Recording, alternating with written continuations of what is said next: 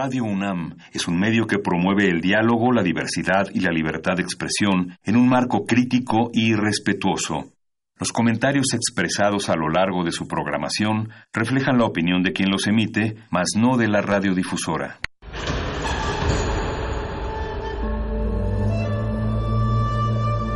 Un templo para la apreciación del ser mediante el sonido. mediante el sonido. Para nosotros. El sol sale durante la noche. Nuestros gritos llevan la mesura del silencio. Y el descontento está lleno de baile y risas. A todo, incluso a nosotros, nos resistimos. La universidad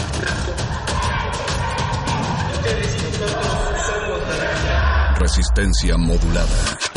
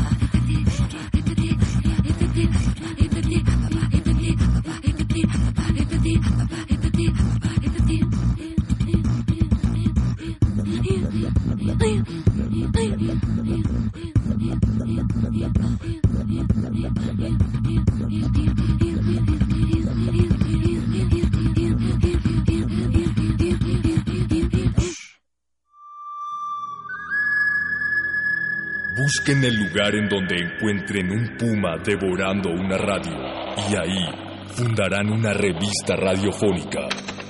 Resistencia Modulada celebra sus primeros dos años al aire con una nueva iniciativa para tus oídos. Partido Resistencia. Resistencia modulada.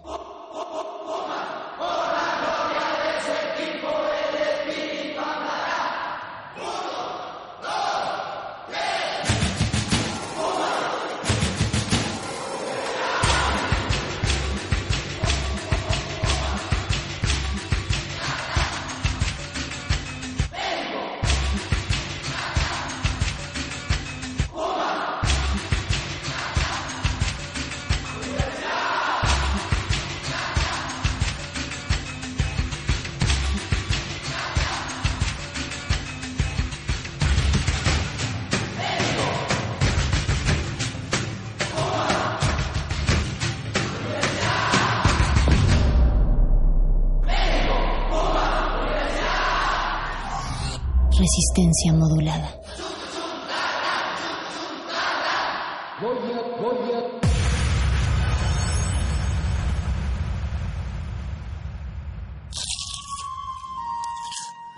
Es momento de alimentar nuestro espíritu con páginas. Las letras son la botana del alma.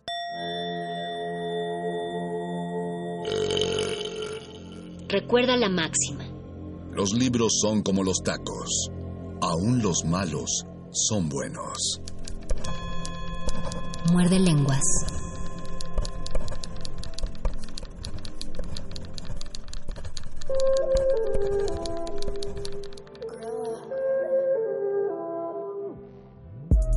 Muerde, muerde, muerde. Muerde lenguas.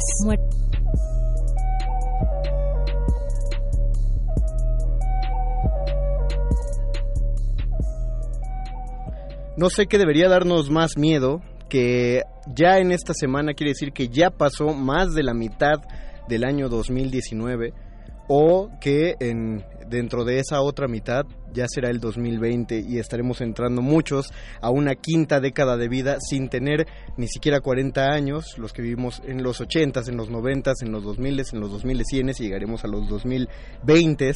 Datos escabrosos que hacen abrir los ojos de Luis Flores del Mal, como datos escabrosos que hacen pensar que si estamos transmitiendo aquí es porque somos artistas privilegiados, porque obtuvimos una beca para poder transmitir y, esa beca... Eh, sin, esa beca no sería posible, no haríamos nuestros nuestros desmanitos aquí a través de la radio, eh, porque pues porque accedimos a un Olimpo, por supuesto, la única manera en la que conseguimos esa beca fue porque estamos amañados, porque tenemos eh, aplicamos el amiguismo, conocemos gente dentro de, de las oficinas, de los consejos de cultura y por eso recibimos apoyos y seguimos aplicando ese amiguismo. Luis Flores del Mal.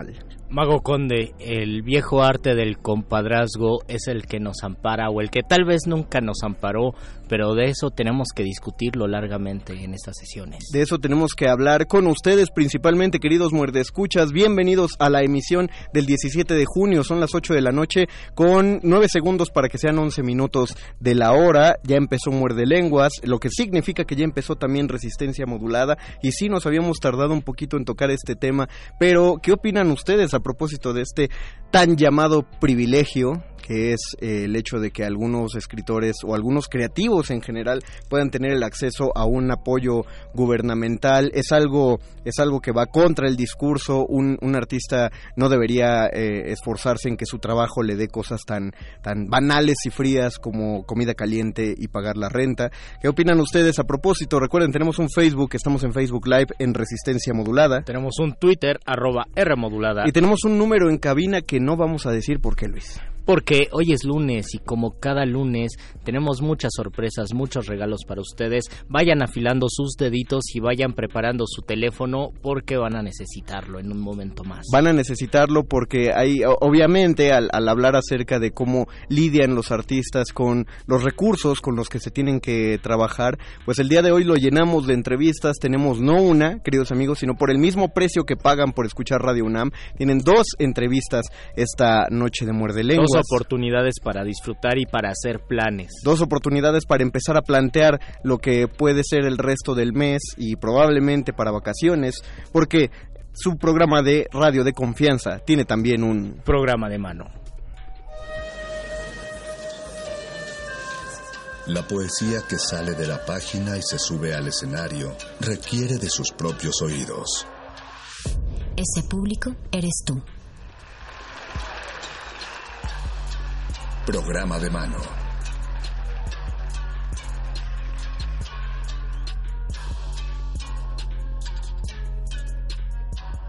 La primera beneficiada de la beca Muerde Lenguas de transmisión radiofónica que le da derecho a, los invitados a tener un espacio a través del 96.1 de FM es Olivia Barrera. Bienvenida, maestra Olivia. Muchas gracias. No, muchas gracias a ti por aceptar. Luis, muchas gracias por la invitación. Bienvenida. Vienes a hablarnos acerca de eh, es un es un proyecto que creo ya hemos tenido en sesiones anteriores. A mí me, me emociona muchísimo esta manera. Siempre me va a emocionar el modo en el que uno tiene de acercarse a, dinámicas clásicas mediante dinámicas contemporáneas.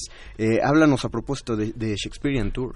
por favor. Pues es una obra eh, que empezó a trabajarse desde hace cuatro años Oh. como una idea y tiene tres años presentándose en diferentes foros alternativos, institucionales, eh, ha viajado mucho fuera de la República Mexicana, ha ido al Cono Sur varias veces y yo tuve la oportunidad de traerlo a la, a la Universidad de Cincinnati, que es eh, donde yo estoy a un año de terminar el doctorado.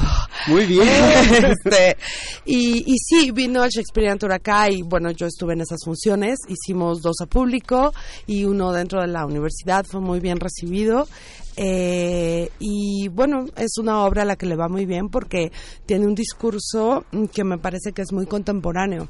Es decir, sí es Shakespeare, pero es un Shakespeare eh, que se aleja de lo académico y se acerca al Shakespeare que era divertido, al Shakespeare Claro. que trabajaba con humor, al Shakespeare que trabajaba con el público, al Shakespeare que conocía a su, a su audiencia y sabía eh, el tipo de referentes que ellos tenían y entonces sabía cómo entretenerlos y divertirlos. Entonces lo que hace Mariano es que rescata esa esencia para traerla 400 años después y que la gente diga, ah, Shakespeare de esto se trata. Ah, pero ¿dónde, está, ¿dónde están las palabras rimbombantes? ¿Dónde están los monóculos Eh. que, tienen, que se nos tienen que caer? Claro, está hecha para que nos divirtamos, está hecha para que nos, nos pasemos un rato agradable, pero siempre manteniendo el yo no quiero decir mensaje porque no es no es no se, no se trata de adoctrinar, sino manteniendo Una esencia, tal vez. No, como la característica combativa Ah, del bien. teatro, la característica subversiva del teatro. Aquella que es, sí nos estamos riendo, pero ¿de qué nos estamos riendo? ¿Por qué nos estamos riendo? ¿No? Y, y que a cada quien le mueve cosas diferentes. Entonces la obra está puesta en un momento histórico en la Ciudad de México, pero les digo, no solamente funciona aquí en Estados Unidos, sobre todo, bueno, yo que la vi en Cincinnati, donde hay un gobierno tan terrible, da- tan represivo, tan lleno de políticamente correctness, political correctness, que, eh, que no se pueden decir muchas cosas. Entonces el público joven lo sintió como un respiro de, ay, se puede hablar de cosas que nos molestan. Pero en puede", ¿no? diferentes lugares lo adaptan a la ciudad o siempre es de la Ciudad de México. Ah, no, digamos que el tema es muy universal y en ese sentido funciona en cualquier Ah, lugar. Digo, Mariano se aventó el reto de presentarlo en Cincinnati donde es- la gente es muy monolingüe, entonces traducía mientras lo iba haciendo, ¿no? Fue muy loco porque los, mm, los monólogos de Shakespeare tal cual los decía en español, entonces el público reconocía, digo, porque allá se lo wow. saben de memoria, entonces reconocía, pero la obra, toda la comedia de la obra, todo el cabaret de la obra pasaba en inglés, ¿no? Y bueno, eh, no, yo siento que eh, hay allí hay una pequeña una referencia a una diva- a unas divas mexicanas que una funciona más en el extranjero, otra funciona más aquí, pero fuera de eso el show es el mismo y la gente responde igual, bien. Cla- Claro, justamente como funciona Shakespeare, ¿no? Eh, a los lectores hispanos se nos van todos los juegos de palabras porque son no se pueden traducir. No, ajá, sí, eh, claro. hablando de, de cualquier otro, bueno, más bien de los de los textos clásicos, pero eh, no eso no lo hace perder calidad cuando uno lo traduce porque finalmente se mantiene lo que dijiste es indefinible esta cuestión inefable de la- yo la llamaría la calidad que existe Sí. porque la calidad la haya escrito quien la haya escrito se reconoce a través de todos los idiomas. Sí, claro, sí. ¿Y cuál es la línea que se lleva en este, en, en este monólogo de Mariano? Pues en realidad son tres líneas de trabajo que yo reconozco muy claramente. O sea, por un lado está la historia del personaje central, que es Mariano, una actriz y cabaretera que defiende su derecho a explorar su feminidad en las tablas y a jugar con ella y a mostrarla, ¿no? Entonces esa es una línea muy interesante, es una línea muy vigente, es una línea que nos hace entender el género de otra manera y hablarlo de otra, de, de una, de una manera eh, mucho más eh, cercana a los estudios de género que se han hecho pues, en los últimos años, ¿no? Que acá nos cuestan trabajo. Por otro lado está la línea de Shakespeare, por otro lado están esos seis personajes shakespearianos que entran en un contacto directo con el público, que están eh, contextualizados de manera distinta, pero donde se rescatan esos momentos de belleza poética, ¿no? Donde digamos que alrededor, como que la carnita de ese momento específico se actualiza, es divertido, para que justo ese momento de Shakespeare lo entendamos y conectamos con él desde nuestra contemporaneidad. Y claro, sin tener los referentes de toda la obra, porque no es toda la obra, ¿no? Y por otro lado, la tercera línea, pues es el cabaret, ¿no? Es teatro cabaret, entonces teatro divertido, es, es mordaz, es un teatro actual que en cada función hay referentes de lo que está pasando esta semana, que la gente entiende, se divierte, disfruta, ¿no? Son tres líneas muy marcadas que, que suceden en la obra todo el tiempo. Y lo que está padrísimo, te decía al principio esta cosa de, de Shakespeare eh, que divertía a la gente, lo que está padrísimo es que la obra nunca es la misma, ¿no? Ah, o sea, hay, hay un, hay un, hay- es una cena shakespeariana donde hay un menú como en una fonda, ¿no? Entonces tienes el- la primera entrada y hay dos platillos. Y entonces el público decide democráticamente cuál de los dos quiere ver y entonces ve ese. Ah. Luego tenemos otro y luego tenemos otro. De tal suerte que esa combinación de tres, pues al otro día pueden ser dos y una y al otro día las tres distintas. O sea, la obra nunca es la misma. Y ¿no? el elenco se tiene que aprender entonces dos obras, como quien dice, bueno, tres, dos Sí. opciones. Son es, como...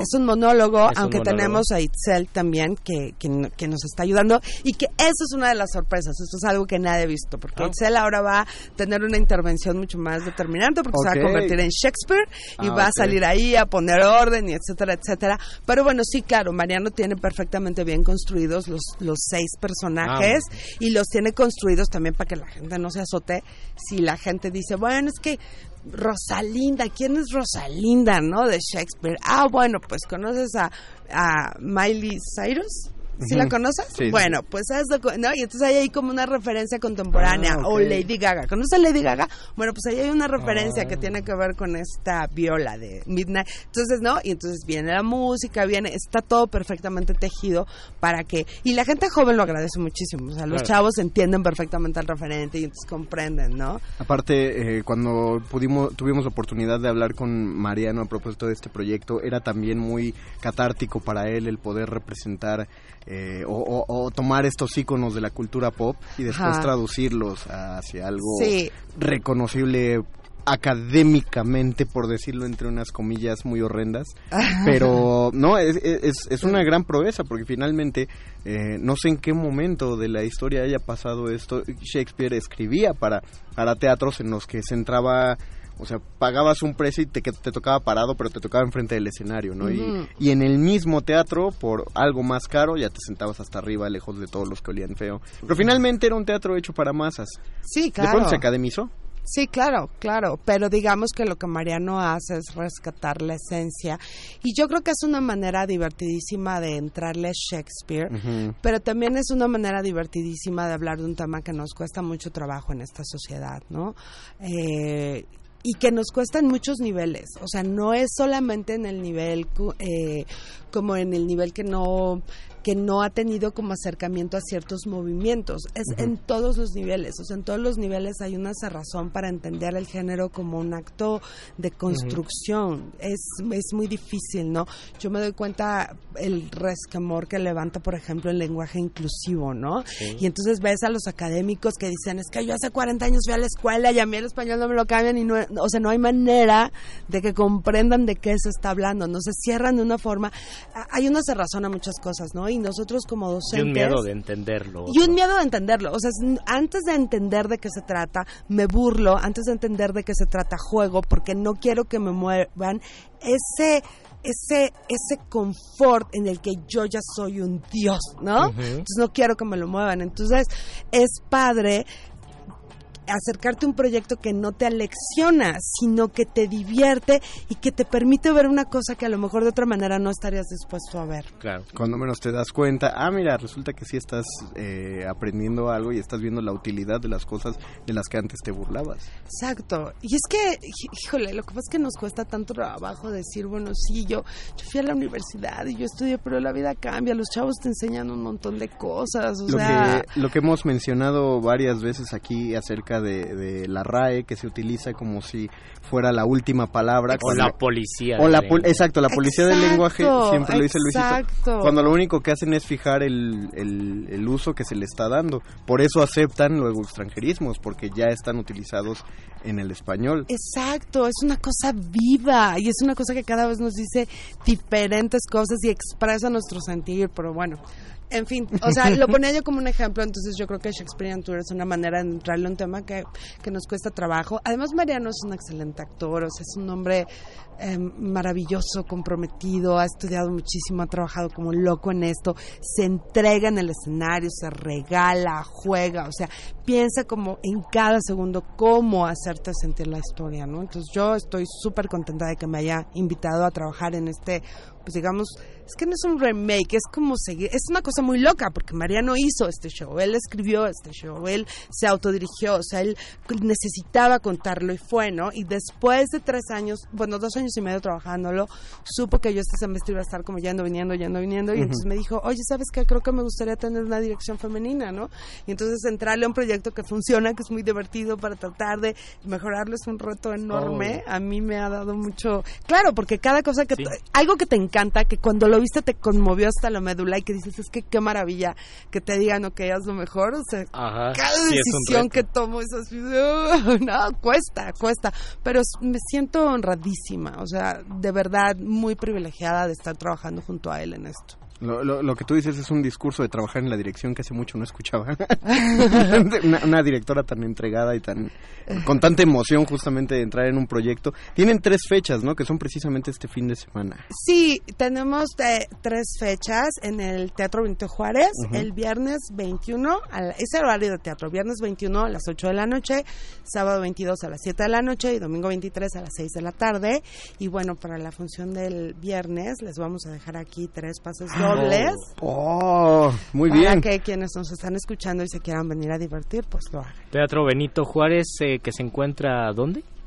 Está en Villalongín, está enfrente del Monumento a la Madre. Ah, muy bien, Ahí muy está. Ajá, sí. Ah, ah, claro, claro, Está- claro. De hecho, o sea, que si tú vas en el Metrobús, línea 1, te bajas ahí en Reforma y caminas dos cuadritas y llegas. tienes que tienes que cruzar hacia el Monumento a la Madre, luego cruzas otra vez la avenida y ahí Que es está el Villalongín teatro. y ahí está el teatro, sí. Be- bellísimo ese teatro también. Sí, está padre, está grande, está bonito. Y aparte va a ser unas funciones especiales porque Mariano cu- cumple tres años con este proyecto, entonces va a develar placas. Si tú Ah, vienes guau. el, el, el viernes, va a haber unos develadores, el sábado otros, o sea, va a ser una, va Oh. a ser especial. El día que vengas va a ser especial. La cuestión eh, que me da con el talk es que hace rato Luis dijo que eran eh, que podía ser como ver dos obras distintas. Hice las cuentas, creo que son como seis obras distintas. Seis obras Claro, o sea, si si haciendo las, las haciendo las mezclas, claro. creo que son seis obras distintas y hay tres funciones.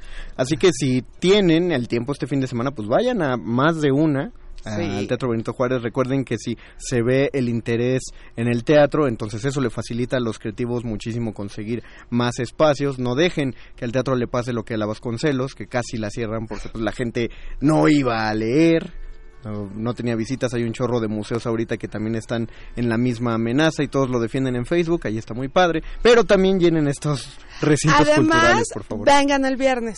Porque si vienen el viernes, van a querer compartirlo y entonces el sábado van a decir, el Claro. sábado me traigo a tal persona porque tiene que. ¿no? Eh, eh, si vienen el domingo ya no van a tener no. ese chance. Entonces vengan el viernes para que el sábado y domingo se organicen a que traigan a la gente que, qui- con la que quieran compartir esto. Apliquen la Pedrito sola, siéntanse influencers, grábense afuera del teatro cuando ya la acaban de ver e inviten a todos sus contactos a verlas. Les repetimos de las funciones 21, 22 y 23 de junio, es el horario de teatro. Vaya- Vayan la escalerita hacia arriba, o sea, eh, los el viernes a las 8, el sábado a las 7 y el domingo a las 6.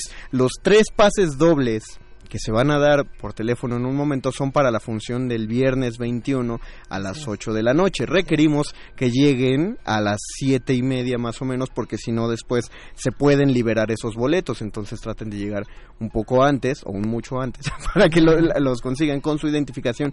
Y va a ser para las tres primeras personas que llamen al... 55 23 54 12. Otra vez en Shakespeareano. 55 23 54 12. Ándale, exactamente, esa es la... Recuerdan tener paciencia porque tenemos a un solo operador telefónico, un solo teléfono, pero las llamadas que comiencen a entrar ya. Son para este viernes a las 8 de la noche. El Teatro Benito Juárez está enfrente del Monumento a la Madre. Es muy fácil localizarlo. Eh, Olivia, me gustaría... ah, ah, antes redes sociales para que encontremos eh, a propósito de esto. ¿Hay alguna? Para Fernalia Teatro. Ok. Ahí, Ahí encuentran. Busquen en las redes sociales a Parafernalia Teatro. Si no, también escriban en el mismo buscador, como ya es reconocible la obra. The Shakespearean Tour. Así es. Además está en el ciclo de entre lenchas vestidas y musculosas. Así se llama el ciclo. Wow. Es de los del teatro de la del sistema nacional del sistema de la de teatros de la Ciudad de México. Ok. Ah, Y bueno. entonces hay mucha todo el mes de junio hay muchas este diferentes propuestas y también ahí lo pueden encontrar. Perfecto. Eh, para terminar, Olivia, eh, en general nos gusta dejar esta cuestión abierta. No nos gusta mucho forzar el tema que nosotros llevamos en el programa con las entrevistas porque queremos ser respetuosos del espacio que tienen para hablar acerca de sus proyectos. Así que esta pregunta es como, eh, no pienses que lo hacemos todo el tiempo, pero ya que estamos, eh, pensábamos hablar el día de hoy acerca de lo que se ha dicho acerca de que las becas son un privilegio de algunos y que deberían desaparecer. Eh, no quiero cooptar tampoco tu opinión al respecto, más bien queremos escuchar tú que eh, a propósito de esas palabras, ¿qué, qué piensas de esa, de esa bomba que se soltó? Pues mira, yo te puedo hablar de mi experiencia personal. Yo este eh, viví una situación familiar en donde no había dinero en mi casa, ¿no? Sin Ujú. padre, ya sabes, todas esas cosas, ¿no? Y a mí la UNAM fue la primera que me becó, no con dinero, sino dándome educación. Yo estudié en el CCH Naucalpan, tres años. Saludos y- al CCH Naucalpan. Sí, eh, qué chava, saludos. Mis amigos, al director, que es maravilloso, Benjamín Barajas, el doctor, eh, son grandes amigos, director general del CCH. Bueno, después del CCH brinqué a la Facultad de Filosofía y Letras, donde también no es que me dieran dinero, yo siempre fui súper ñoña, o sea, ¿sabes? Tengo la medalla Gabino Barrera, o sea, Ah, soy guau. ñoña a morir, ¿no? Pero no, en aquel entonces no te daban dinero, pero tienes educación gratuita. ¿no? Es una beca. Es una beca. Eh, cuando yo acabé la universidad, eh, tres años más tarde yo quise estudiar dirección escénica y en aquel entonces en México no había, ¿no? No había donde estudiar. Entonces yo hice una cosa loquísima que fue mandé solicitudes a Estados Unidos y yo iba a hacer mis audiciones a Estados Unidos. Cuando llegaba yo a Estados Unidos, porque tuve que ir a San Diego, tuve que ir a Los Ángeles, tuve que ir a Chicago, tuve que ir a Nueva York, llegaba yo y compraba una laptop, una cámara, así, una de las que te dejan pasar, llegaba y la vendía y con eso podía pagar la siguiente. O sea, yo estuve comprando cosas para poder pagar. Pero a mí me aceptaron en una universidad carísima que está en, en, en Chicago, muy cara, privada, en un conservatorio donde aceptaban a dos personas al año, a dos, a dos directores Oh. al año. Y me aceptaron a mí. Entonces, la UNAM ahí sí me apoyó con una beca. El FONCA me apoyó con el programa de apoyo al extranjero, estudios al extranjero. La SEB me ayudó porque yo ya era maestra de la UNAM en ese momento y entonces la SEB me ayudó con 300 dólares. Y la beca Fulbright García Robles, que es la que pagó la, la colegiatura porque era impagable, ¿no? Ahora, ¿eso en qué se traduce? Pues se traduce en que yo desde que llegué a la UNAM organizó un concurso de teatro estudiantil que hasta la fecha ha tenido más de 12 mil alumnos participando. O sea, en 11 años que llevamos, 12 mil alumnos participando, que han tenido una experiencia de pararse en un escenario por primera vez, de hablar, de ser dirigidos, etcétera. A mí no me pagan un quinto más por hacerlo. Yo no gano nada de ese concurso más que la satisfacción de hacerlo. Pero para mí es la manera en que yo retribuyo al país lo que ven, lo que tomé, ¿no? O sea, lo que el país me dio. Para mí, mi concurso de SSH Naucalpan no se toca, porque es algo con lo que yo siento.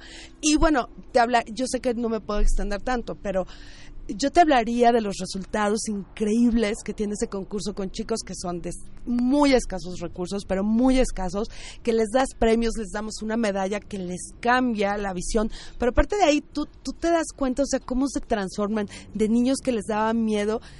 Rápido te cuento una cosa, un chico de esos que deben muchas materias, que se sienten aislados, que tienen problemas muy grandes. Hace poco a Juan Alberto Alejos, a quien también le mando un saludo, dramaturgo que me ayuda al concurso de teatro, le dijo, yo entro a esta materia, le tocaba la- la- hacer la- las luces y el sonido, yo entro a esto porque yo sé que es lo más importante que voy a hacer en mi vida. Imagínate cuáles son sus condiciones que sentía que eso, o sea, nos partió, sí. ¿no? Entonces el concurso de teatro da eso y, o sea, lo que quiero decir es que las becas hacen esas cosas. Y que no se traduce en un privilegio personal, sino en lo que después viene. ¿no? Exacto, en lo que después. Ahora, lo que sí debería pasar, y en esto sí quiero ser muy puntual aprovechando el espacio, lo que sí debería pasar es que cuando tú regresas a tu país tengas oportunidades. Porque yo sí te puedo decir que yo, habiendo estudiado una maestría en un conservatorio, habiendo tenido muchos pro- muchas propuestas para el IMA, para la UNAM, para hacer teatro institucional, nunca he sido aceptada. Y ahí sí siento que lo que me hace falta es eh, tener un color de piel más claro, como la gente que hace teatro en México, que toda es blanca. Y también siento que, pues, de repente me hacen falta unos testículos, ¿no? Porque cuando tú ves los resultados de las convocatorias, ves a 10 directores y a una directora, Ajá. ¿no? Entonces, eso sí creo que tiene que medirse. O sea, creo que los apoyos para hacer teatro y que tú puedas todo lo que aprendiste ponerlo en práctica, pues sí debe haber debe haber apoyo para todos, ¿no? Cuando las propuestas son buenas, porque digo Mauricio García Lozano es muy buen director, pero pues siempre está, por ejemplo. ¿no? Es buenísimo, no estoy diciendo que no, yo amo el trabajo de Mauricio No, pero es- y muero Es por ver la Medea, pero así. Es, es, es, es agricultura básica, los, los, los cultivos se, se caen si uno no los rota constantemente, ¿no? Si uno no ve nombres nuevos, pues, sí. ¿Qué, onda? ¿Qué pasa? Entonces sí creo que ahí el Estado sí debe de valorar. de- Claro. Porque yo también lo que creo es que es muy chistoso, pero los jurados de... te- Tú lo, tú lo ves, ¿no? El jurado está compuesto por tres hombres. Sí. O dos hombres y una mujer. Entonces hay una mirada masculina que está evaluando una sensibilidad femenina. Y entonces se tiene que hacer algo, o sea, no es posible que siempre sea, no estoy diciendo que siempre sean los mismos jurados, porque no, pero siempre es número mayor y siempre es número mayor y no tiene nada que ver con lo que estamos proponiendo, ¿no? Entonces, ahí sí creo que ahora el Imbal sacó en su convocatoria que va a haber equidad de género, que va a haber rotación de artistas, o sea, creo que ya han estado escuchando las voces y eso me parece muy acertado. Sí, nos, nos falta ver que ya se traduzca más allá del papel, eh, estamos observando, pero parece ser que Y se sobre todo hace falta más veces que se difundan más voces para que esto se visibilice Claro. y para que mucha gente diga qué está pasando, yo no sabía que estaba pasando esto, yo soy creador, pero no sabía que me estaba enfrentando a estas situaciones, ¿no? Y a la gente que está en casa, que siempre nos preguntamos qué podemos hacer nosotros, en este caso específico, ustedes pueden ir al teatro. Eso va a ser una ayuda tremenda, porque si hay una razón por la cual el Estado no valora la cultura, es porque no se ve como un producto consumible. Si les demostramos que es un producto no solo consumible, sino necesario para vivir, entonces alguien va a empezar a escuchar estas voces como las de Olivia Barrera. Muchas gracias, Muchísimas Olivia. gracias, Ay, Olivia. muchas gracias a ustedes. No, cuando, Muchas gracias cuando quieras, espacio. aquí tienes el espacio de la UNAM, Yay, lo que ocurra. Muchas gracias, Olivia. Nosotros vamos a hacerles una pausa. Les avisamos que ya se fueron los boletos, ya se fueron los tres pases dobles. Ahorita felicitamos a los ganadores. Vamos a tener otra entrevista por si se quedaron con antojo de boletos, no se apuren. Estamos escuchando el muerde lenguas, letras, libros, ¿Y taquitos. becas? ¿Quién sabe? man? ¿Quién sabe? ¿Quién sabe?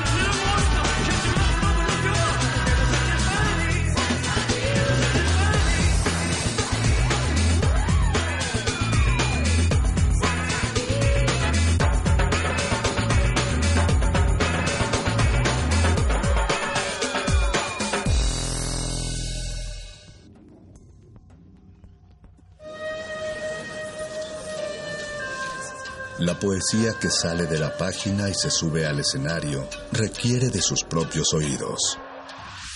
Ese público eres tú. Programa de mano.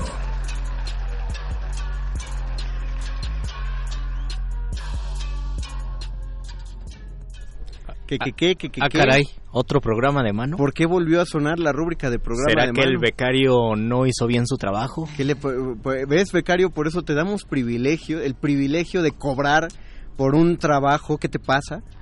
Pero bueno, lo soltaste. No, y de hecho, de hecho lo hizo bien. Nos está reclamando el becario que él, que él vino de Aristegui Noticias. solo, solo porque quería estar en resistencia modulada. Está bien, becario. De acuerdo. Pero no, no, no. Hizo bien su trabajo porque, como les dijimos, tenemos una segunda entrevista.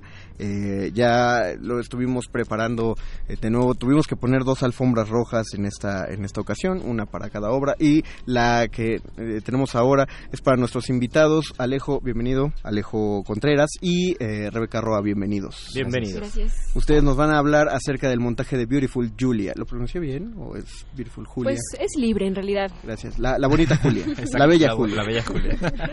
Cuéntanos, Alejo, ¿de qué va la bella Julia? Bueno, pues eh, habla acerca de Daniel. Es un chico de 14 años que un día llega a una nueva escuela por un problema que tuvo en su antigua escuela.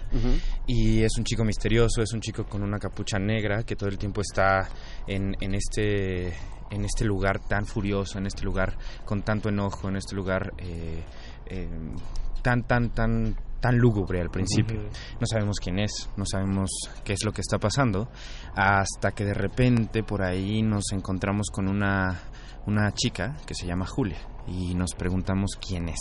A lo largo de la historia vemos como Daniel, este chico de 14 años, se enfrenta con unos bullies terribles que están en su nueva escuela, que es Ganso, eh, un chico regordete, eh, con ¿Y su pandilla de 15? y su pandilla de 15, exacto. Entonces Daniel se bandidos. tiene... Sí, sí, sí. O sea, qué bárbaro ese ganso con 15, 15 chicos de 14 años a su alrededor.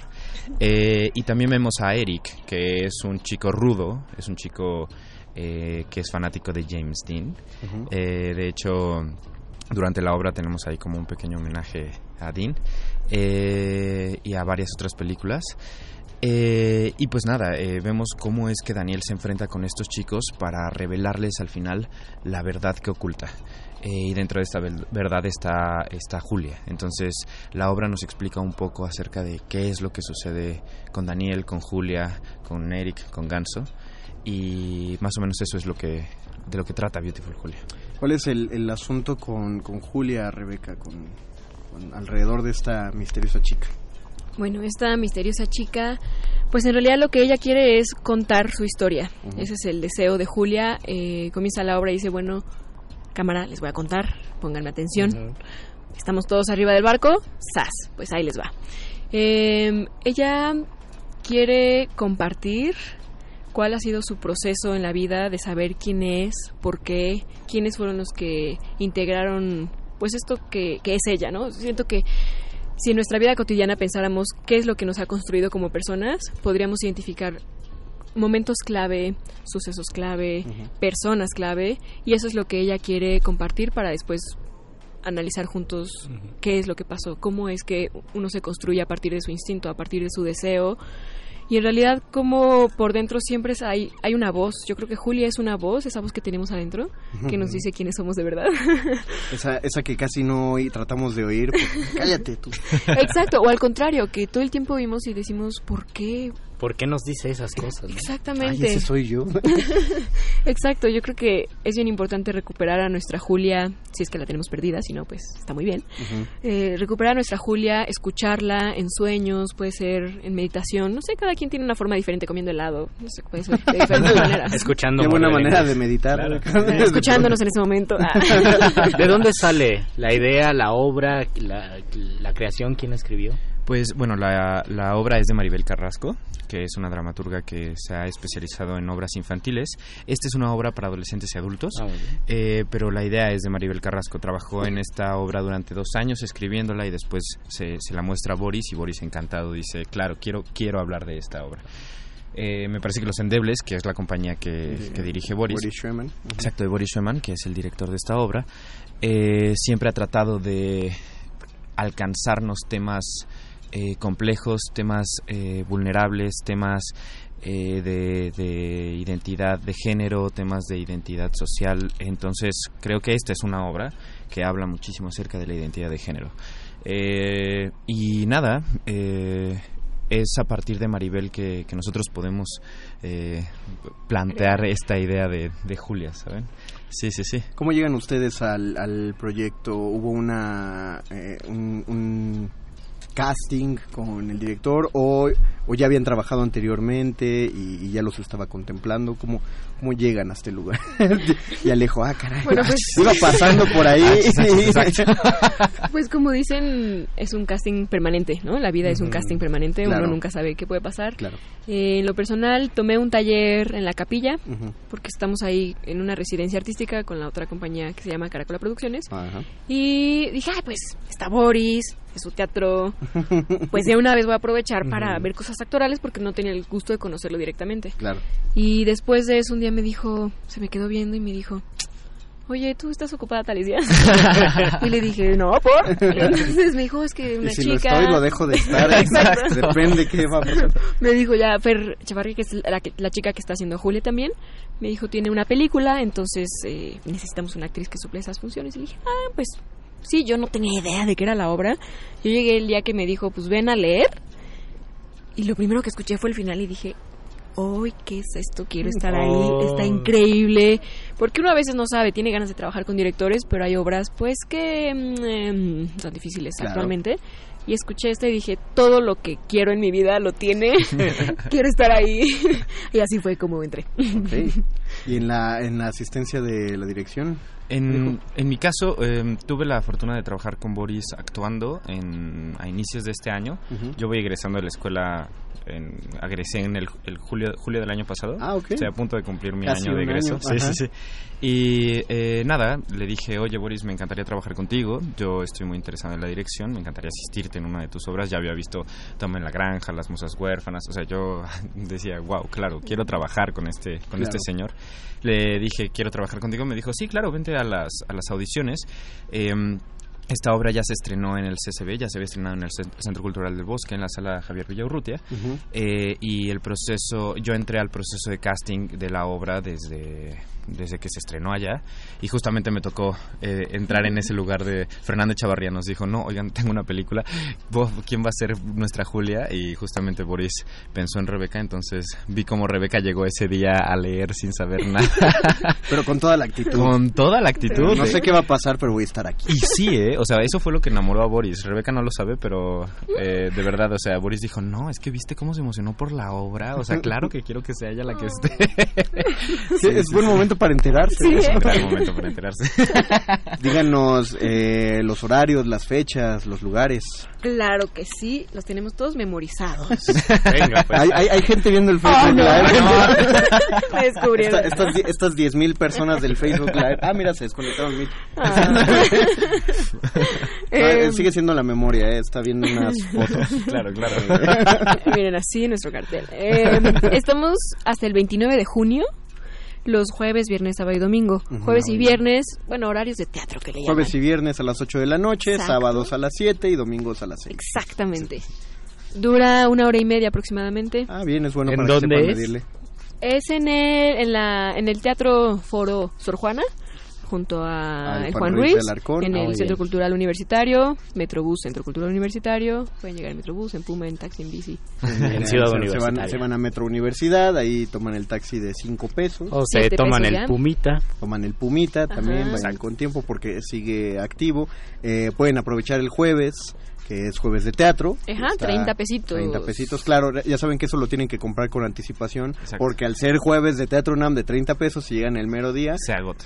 No hagamos berrinche de que, ay, no alcancé, pues no, Exacto. faltan 10, son 10 para las 8. ¿no? Entonces, si tenemos sobrinos, primos, vecinos de 15, 16 años, es ideal que vayan. Ideal. Es súper ideal, es vital, sí, es vital. Eh, Y además, al- algo que nos sorprendió muchísimo fue la recepción en el público adulto. Claro, claro. Eh, nosotros pensábamos que iba a ser solo para adolescentes y no. Me- eh, hay muchísimos adultos que salen y nos dicen, oye, es que acabo de ver que mi hijo está sufriendo esta misma situación Oh. o está en este lugar o se identifican en muchos otros lugares.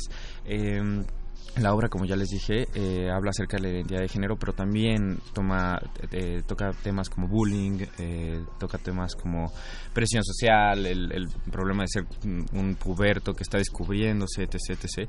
Entonces muchos papás salen y dicen, wow, esta obra, o sea, me movió porque mi hijo está ahí, ¿sabes? Pero qué bueno también que se están dejando mover, ¿no? Totalmente. Podrían negarse Sí. absolutamente ante lo que están viendo, como como quien veía los puentes de Madison y no le pasaba Claro. nada así de qué fue matrimonio ese el mío no es así El mío no es así. no le va a pasar eso También tiene muchas aristas, es decir, yo que primero la vi antes de entrar. claro eh, pues uno tiene momentos en los que se puede identificar o no. Pasa la mitad de la obra y puedes decir, ay, no, yo no soy así, no, no me toca. Y después dices, golpe Oh, yo reality check Sí, eso, eso me gusta. Y también, bueno, Boris dice algo que es el teatro, por ejemplo, el teatro infantil, que le llaman a veces para niños, en realidad si es un- una obra eh, compleja o que, que sucede, pasa a cualquier edad. Entonces, aunque sean, no sé, unos conejitos corriendo, si la ve una persona de 80 años, puede identificarse, puede tener un aprendizaje, puede estar ahí y sobre todo intercambiar algo, ¿no? Con los actores, que para mí eso es mucho el teatro que uno intercambia momentos, pensamientos, imágenes que no suceden tangiblemente, pero Claro. la gente los ve, porque uno los ve, uno los tiene en la mirada, Claro. uno sabe qué es lo que le quiere regalar al público y esta obra pues es para todos. y quien diga que no es porque seguramente no no se le cuecen las habas por haber Toy Story 4 entonces quiere decir que es gente que está muerta por dentro Exacto. que cree que no puede conectar con ese tipo de historias una unas redes sociales donde podamos encontrar la información de Beautiful Julia Eh, pues ahorita redes sociales nos está, nos está apoyando Teatro UNAM Mm, o en eh, la red social de Los Endebles, de la compañía eh, Los Endebles, que es arroba Los Endebles. O En Instagram, en Facebook. en las redes sociales de nosotros los actores, que ahí todo el tiempo estamos subiendo nuestras entrevistas o los links o promociones. También a mí me gusta decir eso del No, está- teatro, no, que, claro. que pues va más allá del dinero. Yo creo que en el teatro siempre hay posibilidades y si hay alguien que quiere ir y dice, no, es que no me alcanza, pues Claro. que nos escriba directamente o bueno, que me escriban a mí Claro. y vemos cómo hacemos para que para que la gente pueda ir. Claro. Eh, que te escriban a dónde. Ah, eh, mi Era Facebook- para que la adivinaran. para que investiguen. Para decir, sí, sí, sí quiero, pero ¿a dónde? ¿A dónde? Mi Facebook es Reberroa, también estoy así en Instagram, eh, en Facebook está fácil en realidad, y estamos etiquetados pues en casi todas las entrevistas, perfecto. los videos, ¿verdad? Busquen de Teatro UNAM y de Los Endebles. Alejo, ¿tú quieres compartir las tuyas? Eh, ahí es No, arroba... decir no, no. Yo en Teatro UNAM. Exacto, Teatro UNAM. Eh, arroba Alejo-C. Ese es mi Twitter, eh, Instagram, eh, Facebook. Ahí me pueden encontrar. Y por supuesto, igual eh, pienso lo mismo que Rebeca. Me parece que el teatro es para todos. Y si tenemos posibilidad de apoyar a quien sea que quiera ver esta obra, por favor no duden en escribirnos. Tenemos ocho minutitos y en esos, no, siete minutos y en esos los voy a aprovechar para dos cosas. Una, ¿hay algún regalo para la gente muerde escucha allá afuera? Claro, por supuesto, tenemos un pase doble. Un pase doble, perfecto. Exacto. Para Eh, para el, el día de el día que ustedes quieren de, este- de esta próxima semana. Centrémoslo el Viernes. viernes, Viernes. viernes, Vale, 21 de perfecto. junio. Sí, me parece perfecto. Un pase doble para el viernes 21 de junio a las 8 de la noche en el Foro Sor Juana. Tienen está que ahí. llegar antes, por favor. Tienen que llegar antes, Sí. mucho antes, ahí sí, por favor. Foro Sor Juana en el Centro Cultural Universitario, allá al ladito del Juan Ruiz de Alarcón. De la Salanesa, Sa- al lado de la Salanesa, Biblioteca enfrente del Espiga. De la. Biblioteca Nacional, perdón. de la biblioteca Nacional, del azul y oro que ninguno de nosotros ha entrado porque no nos alcanza pero Porque ahí es está carísimo. porque es carísimo pero está la fuente entonces ubiquen un pase doble para quien marque al 55 23 54 12. otra vez pero más beautiful 55 23 54 12. perfecto Luisito y ya está sonando el teléfono ya están contestando entonces pues ya si les suena ocupado Es que ya es que se lo ya, ya perdieron. se lo perdió porque ya se Ya sé, llevaron ya sé. ese pase doble. Para aprovechar los últimos minutos, eh, le decíamos a Olivia Barrera que estuvo en la entrevista anterior, no nos gusta mucho forzar, o más bien no nos gusta nada forzar los temas que llevamos Sí. en cabina a las entrevistas, porque su espacio de entrevista tratamos de respetarlo, es, es para hacer su trabajo.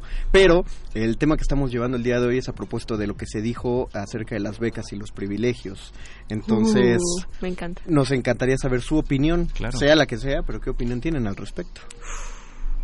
Híjole, así en general, algo más específico. Pues es que lo primero que pienso es, eh, a mí me gusta mucho el tema de los privilegios, porque creo que somos muy poco conscientes en general de los privilegios que tenemos. Mi hermana y yo hacemos estudios de clase social en la Ciudad de México y esta obra para mí ha hablado mucho de los privilegios que tengo como actriz, de estar en este teatro, de estar con estas personas increíbles y los privilegios van mucho más allá del dinero. Eh, las becas van mucho más allá del dinero. Hay becas eh, artísticas, hay becas de- del lugar en el que estamos viviendo, de la mascota que tenemos, de los papás que tenemos. Y ahora que lo pienso, pues Beautiful Julia también. Julia tiene privilegios de los que poco a poco se da cuenta, aunque pareciera que no los tiene. Entonces, bueno, y esto de las becas, pues creo que son increíbles, creo que está padrísimo, siempre y cuando seamos conscientes Claro.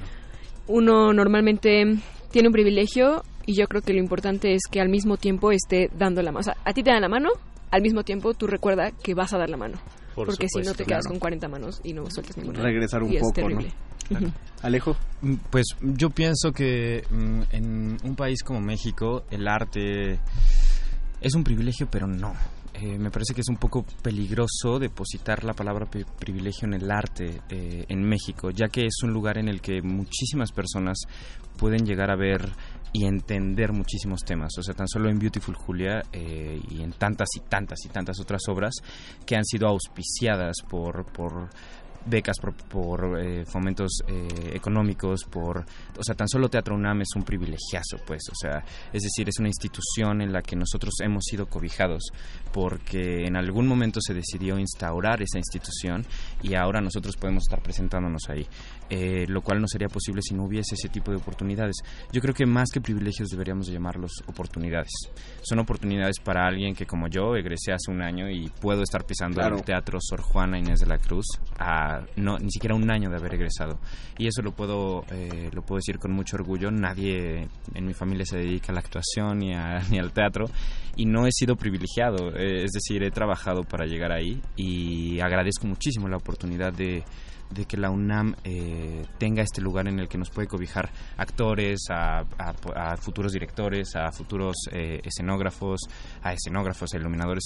Y me parece que es, sí, es, es un poco peligroso poner la palabra privilegio en un lugar en el que muchos, muchos de nosotros de verdad hemos entendido la vida desde otro lugar, desde otro lugar muy distinto. El arte es es, es, es maravillosa.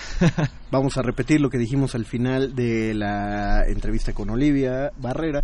Digo, vale la pena que la única manera de, de que esto deje de verse como un privilegio, porque ustedes, eh, probablemente alguien piensa lo contrario, pero los actores no tienen público para aventar para arriba.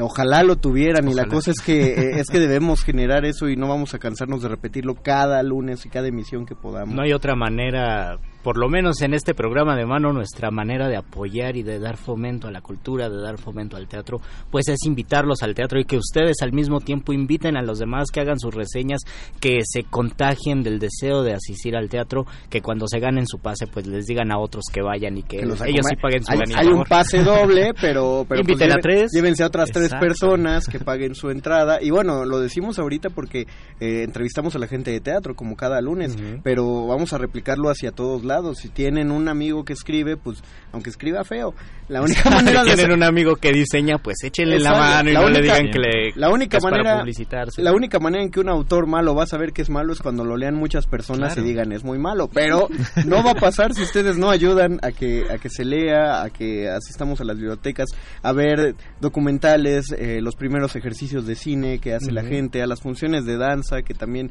está tan descuidado eh, qué más se nos ocurre Los primeros versos y las primeras los canciones primeros versos las primeras Oh, canciones claro. que escriben compren los discos También este, puedo. Eh, pues pienso en esto de las becas. Si hay alguna persona que le gustaría mucho ir al teatro, pero va solo o va con alguien más, pues siempre puede becar a algún vecino Claro. o a alguien que esté Claro. muy cercano, que diga, oye, yo siempre te veo en el restaurante mesereando. No sé, siempre uno puede becar de diferentes Wow. maneras a alguien que está al lado. Al Eso es- lado. Eso es una gran idea.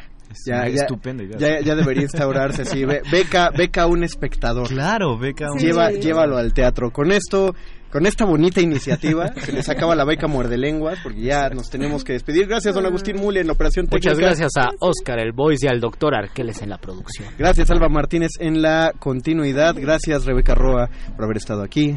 Gracias, Gracias Alejo a Contreras. ustedes. Gracias no, a ustedes. gracias a ustedes. Gracias, por la Conde. invitación. Eh, cuando quieran, lo repetimos. Gracias, Luis Flores del Mal.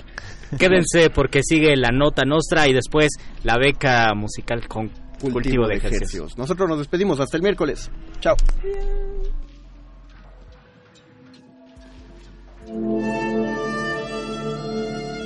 Última enseñanza del día. El dinero no compra la felicidad. Pero compra libros y tacos. Y eso se le parece mucho.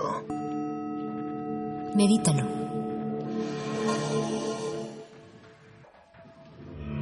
Buenas noches.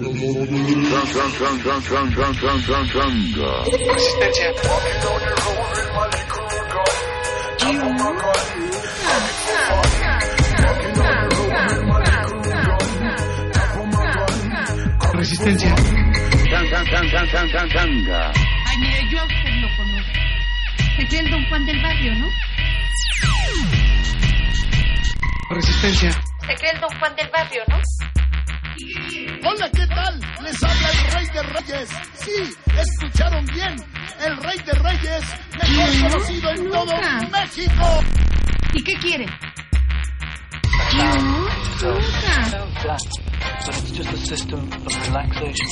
Mis spots me dicen la resistencia.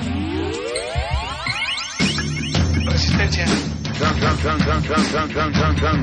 Mis spots me dicen la resistencia. Resistencia. Resistencia. Resistencia. Resistencia. Resistencia. Pues mis spots me dicen la resistencia. Resistencia. Resistencia. Resistencia. Mis spots me dicen la resistencia. Mis spots me dicen la resistencia.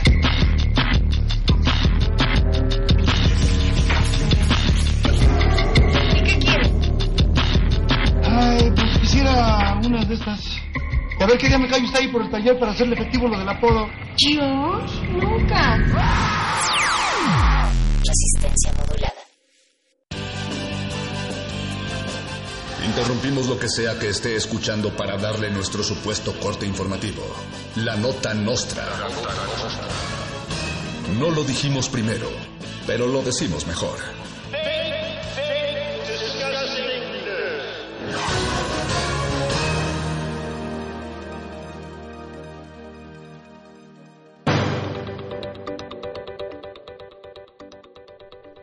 La artista, escritora, cantante e intelectual Susana Zabaleta declaró sentirse arrepentida por haber votado por Andrés Manuel López Obrador.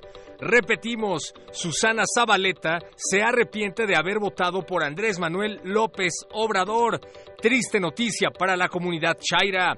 Las oficinas de Morena han estado trabajando furiosamente desde el fin de semana y sin dormir ni comer para generar una estrategia que haga cambiar de opinión a Zabaleta. Y seguiremos la noticia como siempre toda la noche si es necesario. Tabacaleras mexicanas piden a los niños que dejen de preguntarles por sus papás. Empresas de cigarros en México se pronuncian agobiadas debido a que han recibido millones de cartas de niños que se han quedado esperando a sus papás que salieron por cigarros. Millones de papás salen cada año a comprar cigarrillos y no regresan a sus casas. Como en Roma de Cuarón, pero diferente, se exhorta encarecidamente a los niños que le pregunten por su papá a la mamá que es madre, padre y vendedora de cigarros a la vez. Sor Juana Inés de la Cruz se despide de los billetes de 200 pesos. El gobierno federal hará una carísima consulta ciudadana, probablemente a mano alzada, para decidir qué personaje o personaja será el nuevo protagonista de los billetes. Entre los candidatos para salir en el D200 están Keanu Reeves, el mismo Andrés Manuel López Obrador y en tercer lugar, una pelota de béisbol. Y hablando de Keanu Reeves, Televisa confirma una telenovela basada en John Wick. En esta nueva versión mexicana y refrescada del héroe de acción, un ex narcomenudista de Ciudad Universitaria peleará para vengar a los gatitos del Palacio Nacional, pronto en Blim.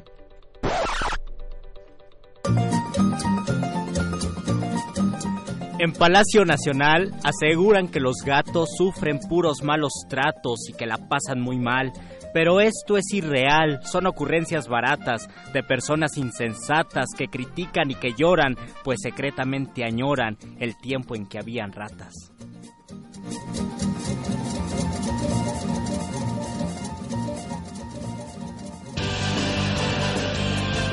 Estas fueron las noticias del día. Si no lo escuchó aquí, entonces fue en otra estación.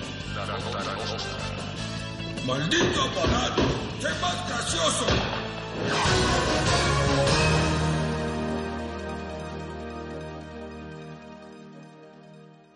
Pues mis cuates me dicen la resistencia. Hola, ¿qué tal?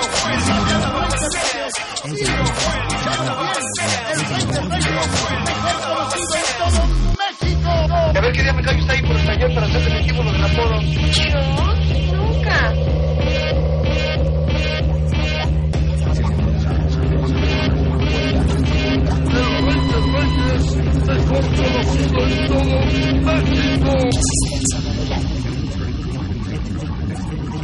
Resistencia modulada. Resistencia modulada.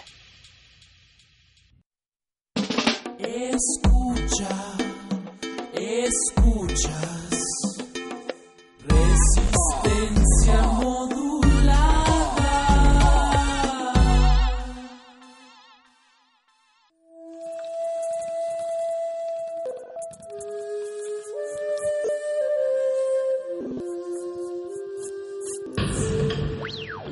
Música emergente es como el silencio. Presente a nuestro alrededor. Pero audible solo para quienes tienen disposición de escuchar. Como todos, en este campo de cultivo. Cultivo de hercios.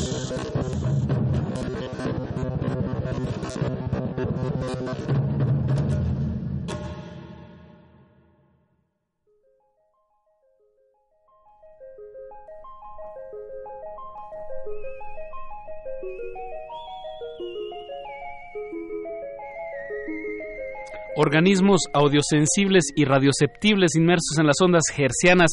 Bienvenidos a otra emisión de Cultivo de Hercios. El invernadero musical de resistencia modulada que se atomiza y transmite los lunes y jueves a las 9 de la noche en compañía de ustedes y de música fresquecita que hacemos llegar hasta sus oídos. Por la comodidad del 96.1 de FM XEUN. Transmitiendo en vivo a todo el Valle de México y a la aldea global a través de nuestro portal en línea www.resistenciamodulada.com. Muy buenas noches. Muy buenas noches, les saludan desde estos micrófonos su servidor Apache o Raspi y su servidor Paco de Pablo, haciéndoles temblar los huesos más pequeños de su cuerpo humano, los del oído medio, por si, por si no lo sabían. Exacto, el martillo, el yunque y el estribo. Así es, sí, te lo sabes bien, Apache. Siendo hoy junio, junio 17 a las 21 horas con 7 minutos, les damos la bienvenida a este espacio que como bien dices Paco les trae música fresquecita hasta la comodidad de sus oídos. Y de verdad que esta noche no es la excepción, ponemos los, los manteles largos y los cubiertos los de plata. los de plata. Los de la abuela de, de todos nosotros. Que tenemos pues unos eh, pues unos invitadazos ya aquí en la cabina. Nuestros sujetos de estudio a quienes disectaremos frente a sus oídos a continuación. Se trata nada más y nadie menos que la banda Bastón. Ya está aquí en, ya están aquí en cabina el Doctor Supreme y Muelas de Gallo acompañándonos eh, pues bienvenidos. Muchachos. la indomable banda Bastón la madrastra de todas las bandas. Es realmente. Amén. La indomable un, un proyecto que ya tiene pues algunos unos años en la escena. ¿13? Décadas diría yo. Tenemos un par de décadas ahí. De, de lustros. Ya sí. van para su tercer lustro. Pues más bien estamos entrando al, al año 20, por así decirlo. Okay. O sea, como que en el 99 más o menos empezamos a darle forma al cotorreo de la banda Bastón. Eh, pero no sé, o sea, como que los primeros cinco años, la neta, los pasamos en la pues, en la hueva ahí medio dispersos. Estábamos chavos, ¿no? O sea, no no no hacíamos nada por la banda, esa es la verdad, o sea, ya teníamos el grupo y así, pero no hacíamos nada por por por sacar un concierto, por hacer rolas, hacemos como una rola al año, un pedo así, no, la neta. Hay que decir la verdad. Sí, no, que... O sea, yo digo que, o sea, honestamente ya echándole ganas a la banda Bastón sí tenemos unos 15 años más o menos. Okay. 15, 14 años. ¿no? Y, y... Pero sí empezamos en el 98, 99 más o menos digamos cuando salió el primer disco fue cuando uh -huh. se, se, le echaron sí la mera neta sí. como que en el 2007 fue así que ya vamos a seguir con lo de la vieja guardia y todo eso. Antes de eso estamos tratando de sacar un disco echándole ganas y todo eso pero estaba muy difícil la neta muy difícil la cuestión. Qué bueno que corrimos con suerte y ya nos vendimos a Televisa y todo. ahora todo funciona perfecto. Todos estos primeros años, es, eh, ustedes son originarios de, de Ciudad Constitución, de Así Baja es. California Sur. Uh -huh. ¿En, ¿En, qué momento se mueven de, de, de la Baja Sur? Eh, en el 99 nos venimos acá a la Ciudad de México. Este, ya teníamos allá la banda Bastón, pero justo fue como el Mola se vino a estudiar, según y ya fue como fue así como de, ah sobres no luego les ay, chingón haber tenido una banda. Ya ni modo no no vamos a tener ya nada más. Pero tú y, también estudiabas no o sea yo estudié pedagogía un rato y tú te metiste a estudiar pintura y no a eso voy señor precisamente entonces, eh, como que unos meses después, mi jefa se quedó sin jale y terminó yo también viniéndome para acá, pues, ¿no? O sea, no fue que nos vinimos juntos de la manita, así. Mm, veniste siguiéndome, ¿no? Básicamente. básicamente, básicamente. Y supuestamente venía, veníamos a, a, estudiar y eso, ¿no? Yo quería estar en, en, en San Carlos, güey, una onda así. Uh -huh. Pero justo fue cuando fue la huelga entonces no, no, no pudimos hacer exámenes ni nada de eso, ¿no? Entonces ya, pues nos volvimos vagos y raperos. Exacto. Vagos y raperos, qué mejor. Gracias a la UNAM. Primero vagos, luego raperos. Gracias, Mosh. Gracias al Mosh, exactamente. Exacto. Y, y, empezaron a trabajar seriamente entonces ya estando aquí en la Ciudad de México, pero sin venir acá con, con eso en mente, ¿no? Sí, exacto, no veníamos como Ajá. que a triunfar en, en, el hip hop, sino veníamos a hacer otras cosas. O sea, hacer hip hop, la neta, o sea, queríamos obviamente hacer otras cosas. Y lo de la banda Bastón era como un, oye, también hay que echarle ganas al grupo, ¿no? Sí, luego hacemos unas rolas. Nos juntamos, hacemos una que otra rolas, pero la neta no la llevábamos más. Si hubiéramos tenido internet en esos tiempos, es decir, al nivel como hay ahorita de comentarios, probablemente seríamos niños rata o haters, hubiéramos sido eso así. La neta éramos muy latosos, ¿no? Entonces como que para quitarnos ese rollo, en algún momento, no sé exactamente cuándo, rapeaba. nos pusimos a... Yo creo que después del País de las Maravillas, que ¿cuándo fueron las elecciones cuando ganó Fox? ¿El 2002? 2000, en el 2000. 2000. 2000. 2000. Bueno, como que en el 2000 hicimos esa rola del País de las Maravillas después de las elecciones, ¿no? Después uh -huh. de las elecciones la hicimos. Y ya este como que dijimos, hey, esa está chida. Y grabamos así, pero cada dos o tres meses grabamos una rola, una onda así, ¿no?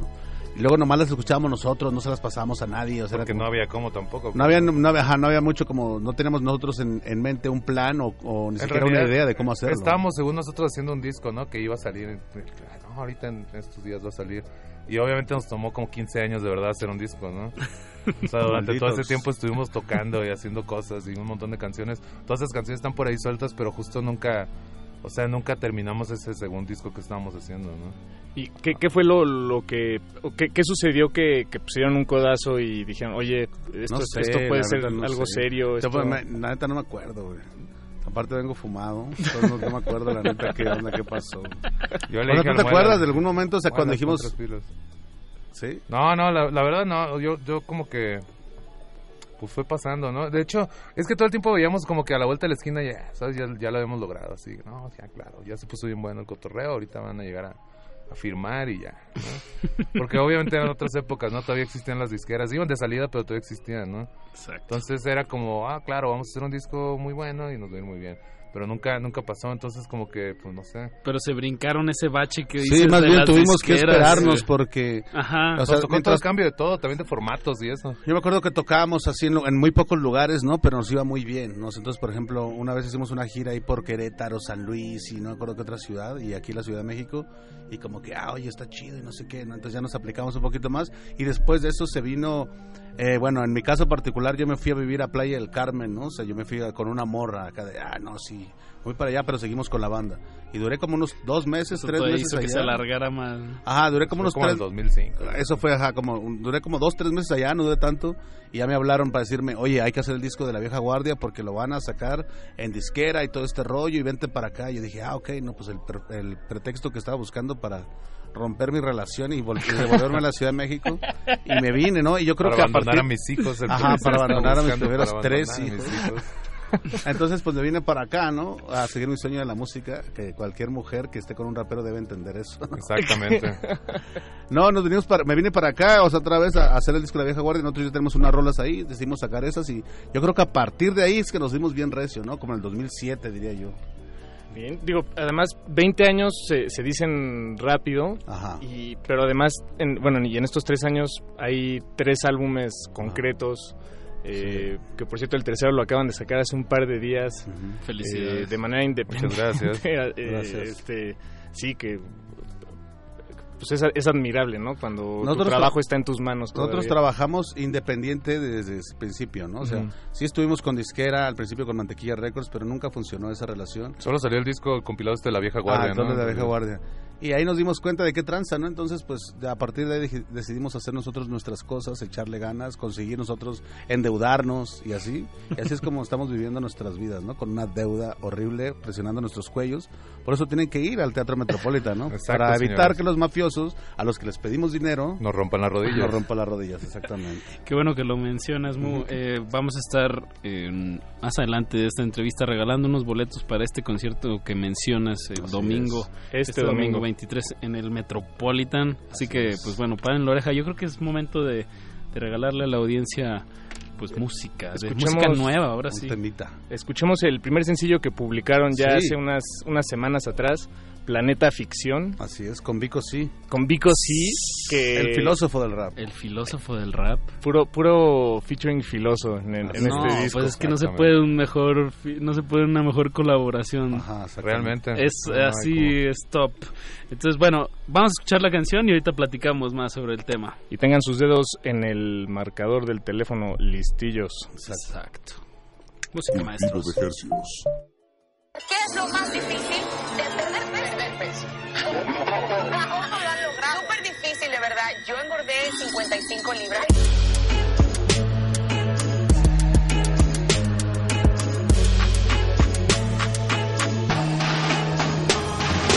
La neta que de cartón, que por cerebro tiene un riñón. Es un mundo de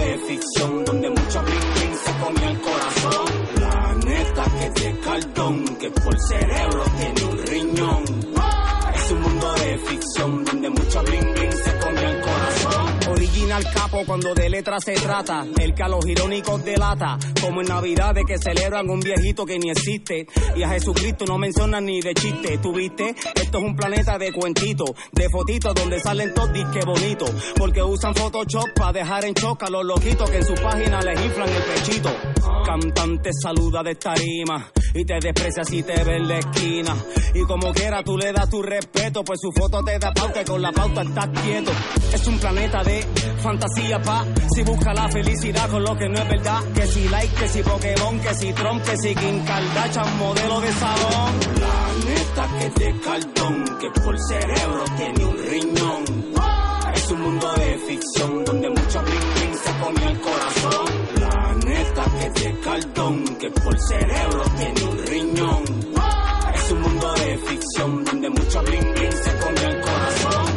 ¿Estamos volando o estamos cayendo? ¿Evolucionando o retrocediendo? Seguimos obedeciendo lo que diga la pantalla. La tele es el espejo que refleja nuestras fallas. Se llevan la copa, los demás linda ropa. Se trata de la imagen, el talento no importa. Queremos ser iguales, la copia de la copia. Somos esclavos por voluntad propia. El hambre de likes, de veras que marea. Ey nena, no te metas, no les compres la idea. La fama como religión, ellos quieren que creas. Celebridades falsas te harán sentir fea. Pero si no vale, arde sin dejar cenizas. El sistema te utiliza, quiere que vivas a prisa. Recuerda que las modas todas al final se mueren. Lo único que dura es ser en verdad quien eres. Planeta que es de cartón, que por cerebro tiene un riñón. Es un mundo de ficción donde mucho bling se comió el corazón. Planeta que es de cartón, que por cerebro tiene un riñón. Es un mundo de ficción donde mucho bling Televisión que llaman disque reality, saca mucho rating pero sin morality, donde las estrellas no son los caballerosos, ahora son los más loquitos y los más morbosos. Todos quieren chistes de doble sentido, mientras Chespirito lleva medio siglo siendo el más querido. Aspiran a maleantes de la nueva onda, mientras Bicosí lleva una vida masacrando con su bomba. La verdad es libertad, decirla es peligroso. Pues si la predica se molesta el poderoso. Asesinan periodistas en este mundillo triste. Matan al mensajero, pero el mensaje persiste. Más dosis de hipnosis, la metamorfosis. Mejor hazle caso al Master Bicosi. MCs ahora saben de qué trata esto. Dejar un mensaje para cuando estemos muertos. Planeta que es de cartón, que por cerebro tiene un riñón. Es un mundo de ficción donde mucho bling se comió el corazón. Planeta que es de cartón, que por cerebro tiene un riñón. Es un mundo de ficción donde mucho bling bling se comió el corazón. Cultivo de Hercios.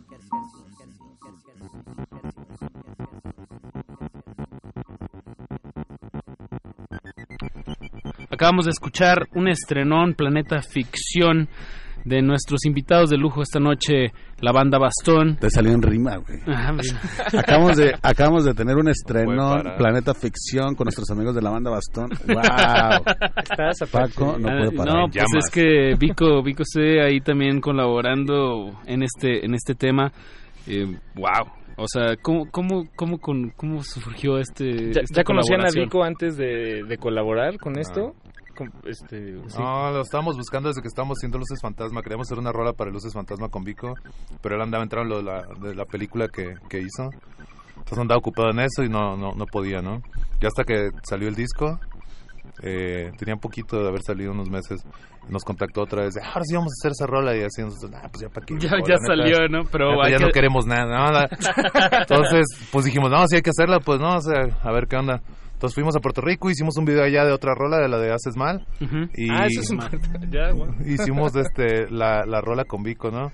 Y justo pues ahí la teníamos como pues esperando, ¿no? Porque como estamos haciendo promo de, del Luces Fantasma, pues no, no venía al caso como sacar una rola ahí. Claro. Entonces le estábamos dando chance como para que tuviera su, su momento y eso. Y en el camino pues fuimos haciendo otras rolas y ya completamos el etcétera. Pero ¿Qué- fue, qué- fue así de, o sea, fue, fue pues así de que dijimos, ah, queremos hacer una rola con Vico, no vamos a buscarlo. Y trabajar con él, conocerlo, es este. Pues me imagino que ustedes son admiradores de, de su trabajo, obviamente. Y llegar con él, ¿cómo se le salió lo fanático? Sí, o sea, sí, pero no, o sea, sí, obvio, obvio llegamos, este, pues acá, ¿no? Con Como la- con la propuesta. ¿no? Pero, pero, ah, como playing cool, ¿no? Así, ah. Poker face. Claro, ¿quién, ¿quién es Vico? Ah, tú eres Vico. ah, chido, ¿no? Pero no, sí, o sea, sabes, jugándola, pero la neta sí estábamos así. ay, Nomás por, por contextualizar brevemente a la audiencia, quien no conoce el trabajo de Vico C, pues se podría decir Es que sí lo conoce. de los pioneros del reggaetón y del rap latino, ¿no? Sí, digamos que fue de los primeros vatos que rapeó en español Exacto. de- en serio, ¿no? Y En que lo hizo bien. O sea, no, no más que él se lo tomara en serio, sino que lo hacía bien, pues, ¿no? Con mucha crítica social que es mucha esencia de... O sea, yo creo que finales de los Del rap. 80s y principios de los 90 literal, pues, ¿no? Una cosa así, 90, Ujú. 91, Vico ya era una estrella, ¿no? Sí, empezó bien morro el vato y la rompió de volada, ¿no? Entonces, a nosotros nos tocó la etapa de Vico sí donde él ya era como el filósofo, ¿no? Sacó un disco que se llamaba el aquel que había muerto, ¿no?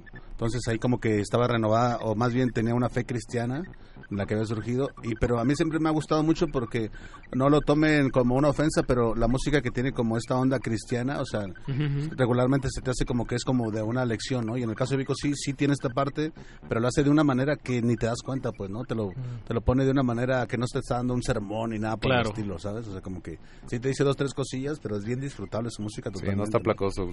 Ya, ya, ya. Ajá, no, está no placoso. está tratando de imponer nada. Ajá, no está tan cargado, ¿no? Como otras cosas que luego escuchas en ese rollo. Entonces el vato siempre te da un mensaje, pero siempre rapea bien chilo, pues, ¿sabes? Eso es lo que está bien curado, que rapea bien machito. Está fresco, pues, ¿no? Su flow, todo el cotorreo, lo que escribe, todo, o sea, hace cuenta que el vato acá, pues, ¿no? O sea, hubiera empezado a existir. O sea, gente que, que, que no lo conozca, neta, podría pensar que, pues, no sé, ¿sabes? O sea, que es un rapero actual, pues, ¿no? Mira, hay dos raperos actuales que son muy buenos, o sea, ellos como rap son Apache y es Lil Supa, ¿no?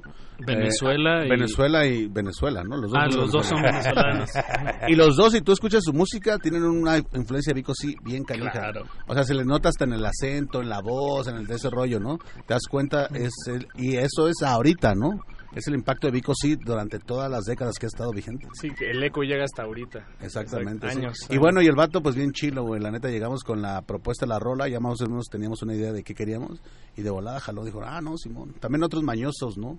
O sea, como de, ah, pues este vato, la neta, hace este tipo de rap. Nosotros, donde nos podemos acomodar haciendo nuestro cotorreo es aquí, pues, ¿no? Con esta Como rola. en esta parte, en estas coordenadas, Mm. digamos, ¿no? Claro, habla, o sea, porque el tema habla mucho de, de, pues, esta, Planeta la- las imágenes, exacto, cómo, cómo hay imágenes ya construidas que, que pues, cuentan la, la realidad, pero pues Sí. es, es puro pues, puro cotorreo, puro bluff. Pura o, imagen. Bueno, mucho, mucho bluff, ¿no? Y- Hay ciertos arquetipos, ¿no? De belleza o de éxito a los que todos aspiramos y queremos caer dentro de lo mismo, ¿no? Incluso la misma ropa, ¿no? El mismo peinado, o sea, tener el mismo perfume, usar los mismos tenis, usar ese rollo. es Tener la misma cantidad o quién tiene más likes. Ajá, que más aparte followers. está como ya como cuantizado, ¿no? Entonces entrar como a la mis- a la competencia de lo mismo, ¿no? De por ser el, el siguiente lo mismo que sea, pues, ¿no?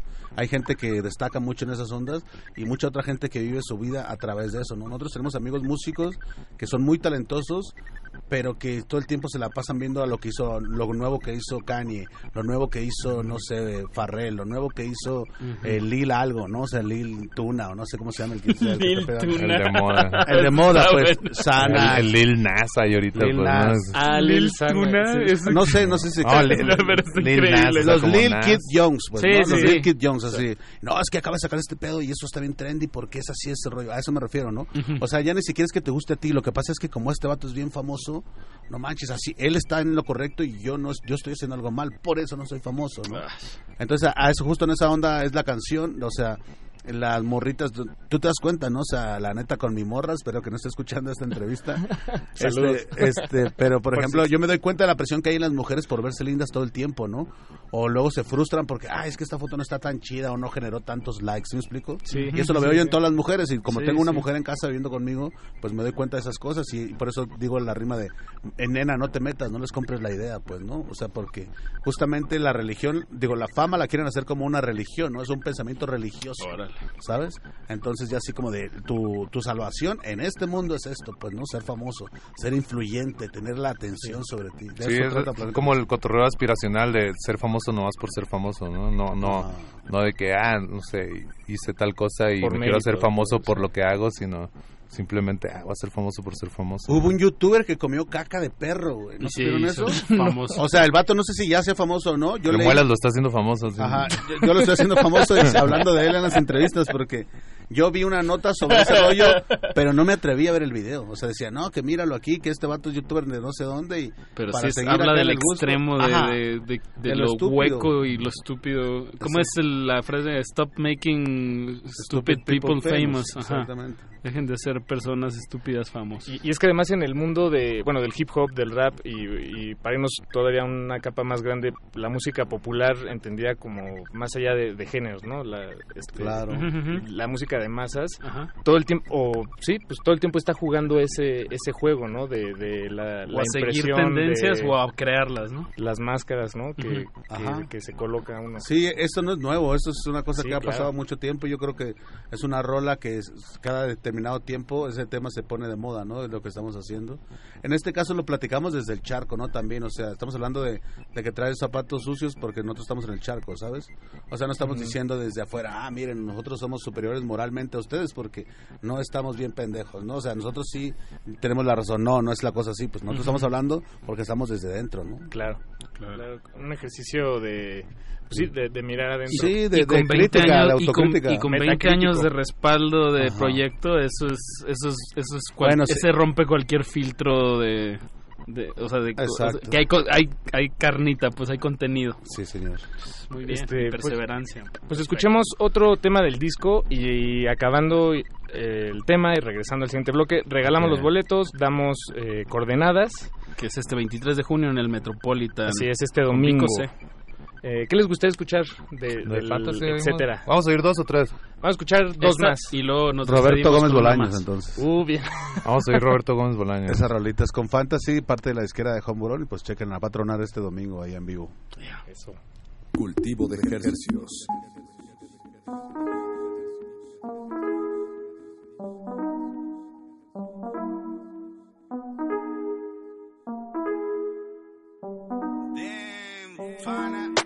Los buenos mueren jóvenes, los malos los multiplicamos, aprendemos, abusamos, pedimos otro gramo. Haters no saben qué tramo, nunca avanzaron ni un tramo. Nosotros fuimos los amos desde el momento que entramos. Homegrown music, homegrown mafia, homegrown everything, homegrown manda. A muchos inventé, hoy si quiero los acabo. Roberto Gómez Bolaño, siempre van a ser mis chavos. Se aferran a lo mismo, güey, por eso nunca ganan. Tienen la mente cerrada como piernas de cristiana. Algunos tienen fama, pero yo tengo el poder. Saber lo que está pasando no significa entender.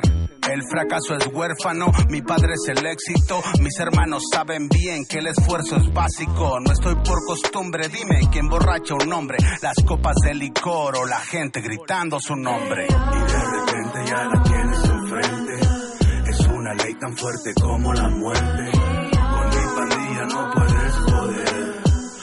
Mi ganga no hay nada que hacer. Tope del bloque. Cambiamos el top ten. No, no busquen problem. Mejor que nos odien y paguen los covers. Los gramos de y las putas no fones. Hablo mucho del dinero y del esfuerzo verdadero de quedarse hasta el final, no ser primero es lo que quiero. El éxito ajeno duele, cambiamos los papeles y ahora me escriben las modelos de la tele y me bendicen los escépticos. Me he visto todo excéntrico por la moda, por la música. I'm a pretty boy. Después en el Insta me escuchan un tema inédito y están todos soñando con poder sonar idénticos. Me prometí que nunca iban a verme en el fracaso y mírame en la party con la Genesis en el vaso en el after con las bitches y corrido de los rasos. Roberto Gómez Bolaño, estoy cogiendo en el trabajo. I'm a fucking celebrity. Me burlo de los enemies. Fantasy, la sush volteada en mis tenis.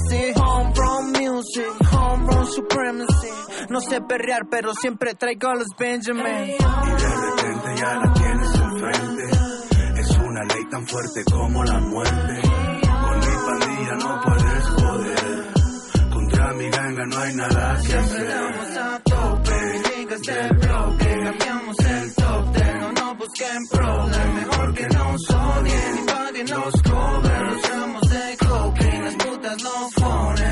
Estoy de vuelta en esta madre, tú sabes con qué. Pinche rapas, pan de dulce, los parto como un panqué. Mujeres buscándonos que porque hablamos lindo y en el rap como el sexo, lo que importa es el ritmo. Sabemos que tranza nos hicimos en el barrio corriendo de la poliza y es cuando hacíamos cardio. Solo quiero que yo y mi pandilla nos volvamos ricos. El Newbie de México, solo estrellas en mi equipo. güey. Es que era, porque yo sé cómo suena con toda la plaza llena, tatuaje donde yo quiera, de Nike la sudadera y por encima la cadena, dos gramos en la cartera, dime cuál es el problema cada que mi sello estrena.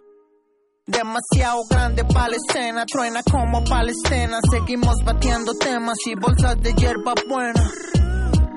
Y es por eso que se quema. Ah, sí. Homegrown Mafia. Chingada madre fana. Cabrones están hambrientos. Nos copian los flows. Nos copian los movimientos. Nos copian el modelo del business. Básicamente están tragando de las migajas que se nos caen de la mesa. Ajá, no crean que no nos damos cuenta, cabrones. Homegrown music.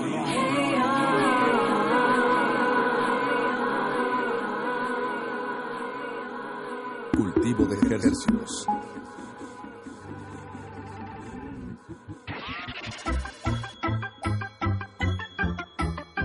No hay de queso, no más de papa. Acabamos Roberto de... Gómez Bolaños ese fondo, ¿no? De hecho. Sí, de hecho. Pero ¿cómo, Gracias. cómo se llamaba este compositor Muchas gracias. francés? Eh, Este, Jean-Jacques Gerard. Depardieu. Ajá. Roberto, Roberto Gómez Bolaños. Pero el que sea el tema de Chespirito y Ajá. todo. Que no era el tema de Chespirito en realidad, no era Eh, como su era de- cotorreo. Ajá, pues es pero una de otro Chespirito, sí. compositor Sí. francés. ¿Cómo se llama otra vez? Pues Gerard Depardieu, sí. Ah, ya. no, no, no, no, es lo que te dijiste. Se llama Sí, Pepe Jean-Jacques Le Fou. Perry. Pero también tenía, creo que algo de Beethoven este, interpretado por, por otro músico. Y, en fin, o sea, sí. Roberto Gómez Bolaños era muy bueno tomando cosas de Tenía, tenía, tenía un personaje de, Chop, de Chopin, ¿no? Pero Ajá, se llama de Chopin. Exacto. Chopin. El doctor, eh, viene el doctor No, el Doctor Chopotín era otro. Pero él eh, tenía un personaje donde era pianista y se supone que era Chopin, pero se llama Chopin. Ah, guapo. Que todas las cosas de Roberto Gómez Bolaños ahí homenajeado en esa rola. Eso, bien, bien. Este, pues, eh, Mu, Doctor Supreme, eh, este domingo se presentan por primera vez en el Metropolitan, que es un hito para, pues, para, para, no sé para quién no. Para Realmente. No, musical, es ¿no? un, es un recinto, a ver si en toda la palabra, ¿no? Como importante, digamos. Sí, la mera neta, sí, ya hemos tenido oportunidad de tocar ahí antes, este, hacer un par de rolas y cosas así. Invitados, Pero- ¿no? Pero no como su show. O sea, exacto, ¿no? Nuestro show es la primera vez presentar un disco, entonces traer a Vico sí también es una No, hombre, qué es joya. una, es una como es una es calidad de que va a ser un gran show, ¿no? Además va a abrir PJ Sinzuela, otro músico puertorriqueño que a nosotros nos gusta un montón cómo trabaja, las rolas que está haciendo. Eh, el Pónganle vato atención. escribe bien chido. Ya tiene rolas con Bad Bunny, por ejemplo, ¿no? O sea, Ah, pero el vato rapeando chido, o sea, chidote, chidote. Entonces ya, o sea, el vato ya es- yo creo que va en, en pleno ascenso. Es amigo nuestro, lo trajimos también. Va a estar abriendo el show. PJ Sinzuela, luego viene la banda Bastón con su show. Hora y media tenemos. No solo vamos a atacar las rolas del disco, hay que decirle a la gente, ¿no? No solo es el disco, es un show completo. Las de siempre y unas nuevas. Exacto, las de siempre y unas nuevas. Nuevas versiones, eh, espectáculo de luces. este, Eh, Magia. colaboraciones con Magia, otros un artistas. mago. Un elefante en el Ajá, escenario. Un elefante, un elefante que hace el moonwalk.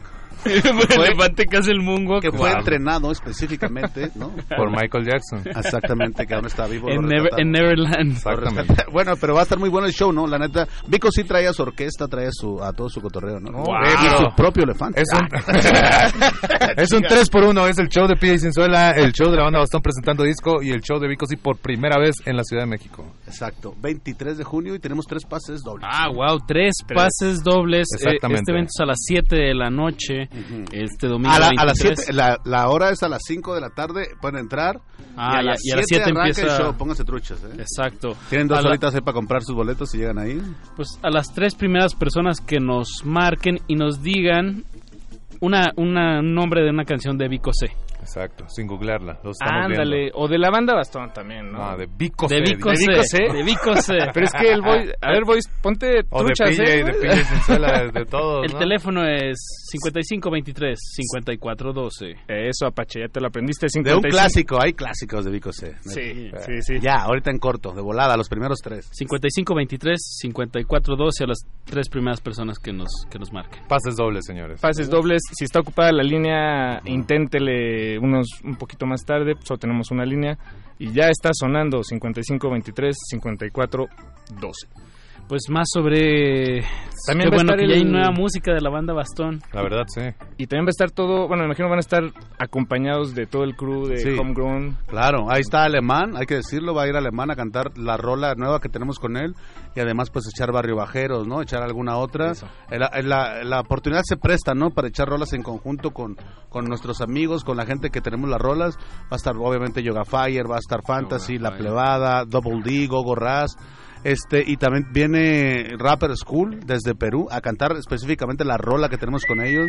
Y viene Seblador desde Chile a cantar la rola que tenemos con ellos. Y además Denis Gutiérrez, ¿no? También para echar la rola que tenemos con ellos. O sea que es una... Una extravaganza, la extravaganza de la banda Bastón. Exactamente, ¿no? La neta va a estar bien chido, es un fiestononón. Ah, pues qué delicia, muchachos. Pues Muy ya bien. sí, compren sus boletos aquellos que todavía no lo tienen, este todavía quedan algunos y vamos a regalar estos tres. Y ustedes también están invitados, muchachos. claro. Muchísimas gracias. Ahí nos Pero vemos el tienen que decirnos que- una canción de Pillo y Sinzuela. cada uno. Sí, googleándolo. Manos arriba los dos. ¿no? Oye, pues, Sin este, googlear. Nos, nos da tiempo de despedirnos con una última canción de, de Etcétera, el tercer álbum de Banda Bastón. ¿Qué les gustaría? Con la rola que abre el disco se llama Semillas, la neta es, una- es un gran beat del Doctor Supreme. Es, Gracias, es señor. Es una que- gran letra del Muelas de Ah, Gallo. no, qué mal, señor gobernador. Qué, qué mal. La verdad, sinceramente, Dígame, licenciado. Este, y esta rola está en machines con la que abre el disco. Es mucha filosofía, mucha poesía. Y es la única que no tiene invitado, ¿verdad? Sí. Exactamente. Aquí- Todas las demás tienen... Así es. Aquí las únicas featuring. invitadas son nuestras nuestras amigas personales y coristas de la banda Bastón. Las Bastonets son Gretel y Isabel Escalante. Ah, claro, Gretsch, que ha Exacto. estado por acá Ah, también. No sabía que Gretsch está. Así es, parte del. Ah, ella grabó, eh, bueno, ella y Isabel Escalante Isabel. son, son este, grabaron todos los, los apoyos femeninos en, todas las rolas, ¿no? Así es. Vientos. Pues despidamos con este tema que se llama Semillas de la banda Bastón. El álbum se llama Etcétera. El concierto es este domingo 23 de junio A en el. Metropolitan. Sigan llamando. Eh, nada, es que el voice tiene solo dos manos, entonces denos, sean pacientes, por favor. 5523-5412. Y pues, doctor Mu, muchísimas gracias. Muchísimas gracias, a ustedes. Nos vemos Enhora- ahí el domingo. Enhorabuena de este vemos. concierto y este disco. Arroba la banda Bastón para todos aquellos que quieran nuestras redes y ahí chéquense Eso. cualquier detalle. Para que vean qué, de qué se trata. Pues Quédense vamos con en Semilla. sintonía que Cultivo de Ejercicios acaba hasta las 11 de la noche. No, Yes. hasta las 10. Qué bueno. Por eso. Seguimos, seguimos. Cultivo de hercios.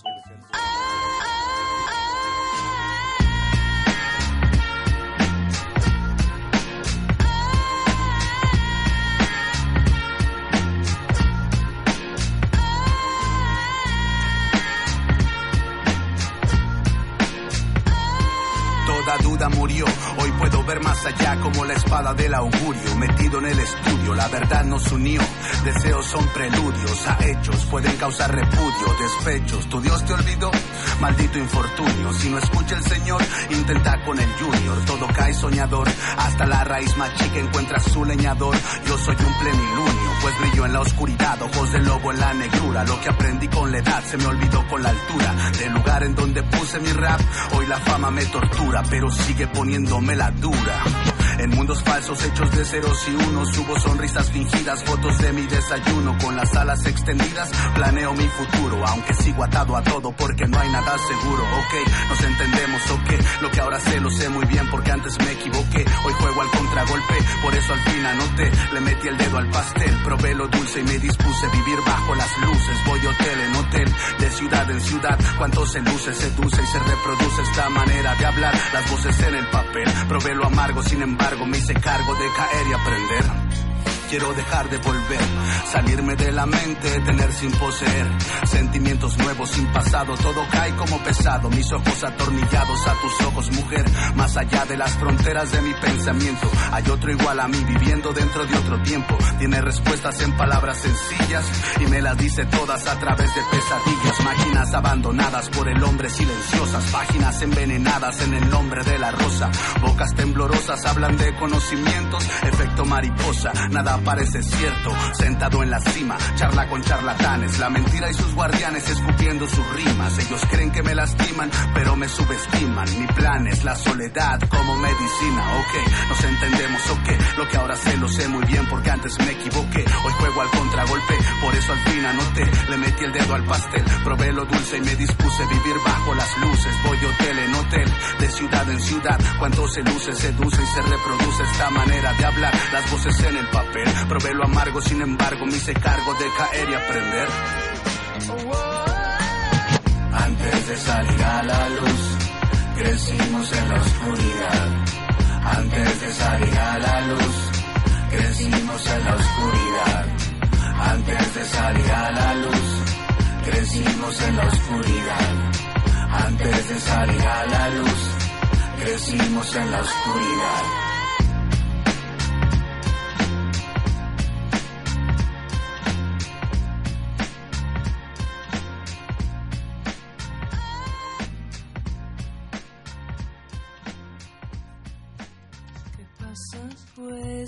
¿Qué pasa pues?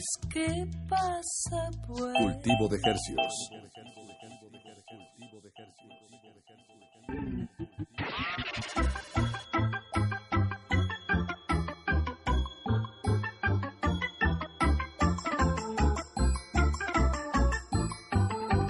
Acabamos de escuchar Semilla, que es el- Semillas. semillas en plural.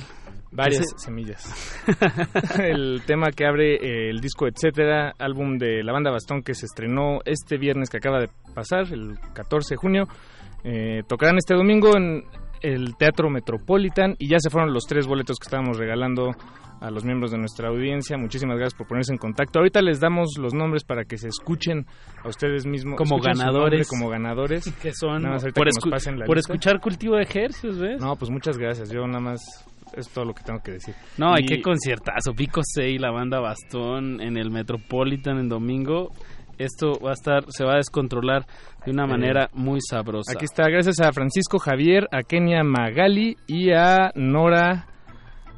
Ya no a. Nora. así, lo, así lo voy a dejar, Nora, porque no entiendo la, lo- la otra palabra. Muchas gracias por llamarnos. Y damos ahora sí la vuelta a esta tortilla radiofónica. Nos despedimos de la banda Bastón y le damos la bienvenida a otra banda que queremos mucho aquí en este espacio. Y creo que hace ya tiempo que no nos encontrábamos acá. Se trata de Sierra León. ¿Qué ¿Cómo tal? ¿Qué tal? chicos? Hola, ¿cómo están? ¿Cómo están? Chido, chido. Felices de estar de vuelta por acá, mis amigos. Eso. Nosotros también. Tenemos a 3 de, de 5. Me, me- ¿Cuánto será la proporción ahí? 60%. Porque El 60% de Sierra León. Ah, huevo. Ban- Ah, huevo, banda ah, huevo. de Tepic. ¿Cómo es el gentilicio?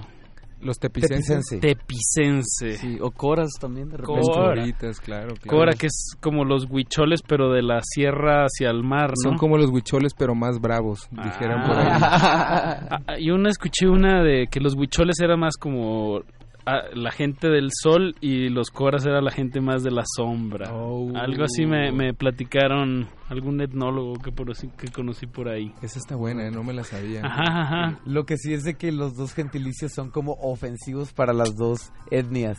Se supone que como Cora y Huicholes, esa persona que se fue de la sierra a la ciudad y como ya no quiso seguir la tradición y como esa onda. Ah, ya como un desertor. Ajá, ajá. Los pero huicholes son para, muy ráricas, para ¿no? ellos, Muy ajá. ráricas. Los huicholes son muy ráricas. Los coras, Los la coras no estoy seguro, ajá, exacto. pero... Pero sí, de mínimo los huicholes, sí. Sí, sí, sí. Órale. Muy bien, Bien, pues, pues. desde Tepic para el mundo, una banda que ya tiene, ustedes me dirán, pero yo me acuerdo de ustedes de mediados de los 2000, 2006, 2007, ando muy errado. 2009, ¿no? 9. 2009 fue cuando empezamos como a, a dar atisbos, este, señales de vida. Ujú. Y ya en el 2010 sacamos nuestro primer EP que se llamaba Control Tonight. Y creo que ahí ahí no, no estoy seguro, pero no sé si ya estaba Kenji o no. Eso sí no me acuerdo. Sí. El EP sí, sí. en sí el EP tocó, sí. o sea, porque hay una primer versión del EP que no. Sí, que no. Perdemos, sí. Pero, pero ya creo que el momento así como más tangible de Sierra León a lo que es hoy en día fue en el 2013 con nuestro primer disco que fue Broken Arquetipos. Ahí fue ya donde empezó esta historia de una manera mucho más este tangible, formal y, y- y sobre todo el, el compromiso mucho más este fuerte para cada uno de los integrantes. Eso, eso fue que 2000... 2013, ajá, ok. exacto. De hecho, fue el año en donde decidimos venirnos a Ciudad de México, el 2013. Y justo estábamos viviendo en Guadalajara en ese tiempo. Exacto. Entonces han viajado como, bueno, como hermanos, como banda, eh, desde No, y que se literal- salieron de Nayarit. Sí, no, literal digo, son literalmente hermanos. como hermanos, pero digo, y como, Los como hermanos banda, pues. Sí, sí, sí, nos hemos mantenido mucho eh, con... eh, somos, la neta, somos como una familia tal cual y, y es una fortuna pues que, nos llevemos tan chido y que compartamos también esa parte creativa y, esas ganas de, de seguir haciendo música juntos, la neta. ¿Y siguen, eh, si- siguen así de juntos o ya la, las responsabilidades, la vida de ad- la adultez Totalmente. ya empieza a, pregunta, a meterse qué en- pregunta tan- Se está poniendo muy serio el Se cotorreo apoderó, ya se- aquí, ¿eh? Se apoderó la adultez de todos nosotros. No, bueno, es que, digo, pues es que los, los músicos y las bandas también son humanos, también Claro, crecen, y- envejecen. También No, tenemos vidas. También, co- también comemos. También comen, unos más que otros. Unos más que otros. Digo, definitivamente creo que no...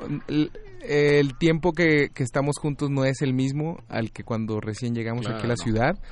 Pero bueno, finalmente, pues también eh, tomando la responsabilidad de la banda, creo que sí es este tener como cierta constancia en cuanto a ensayos, este sesiones de composición, grabación, eh, en lanzamientos, eh, Hasta estrategia, cotorreo, ¿no? No, no, pero sí, definitivamente creo que eso es, ¿no? Que sí seguimos cotorreando, pues. Exacto, sí, so- seguimos siendo buenos amigos, pues todavía nos vamos de fin de semana a lugares y a cotorrear. Exacto.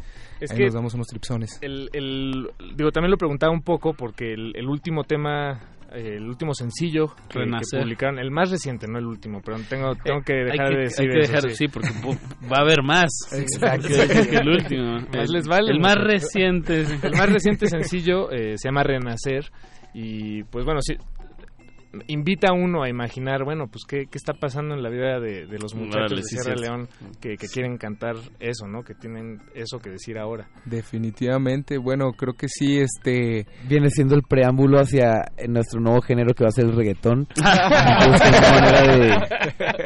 Pues nos, nos vemos el domingo ahí con Pico C.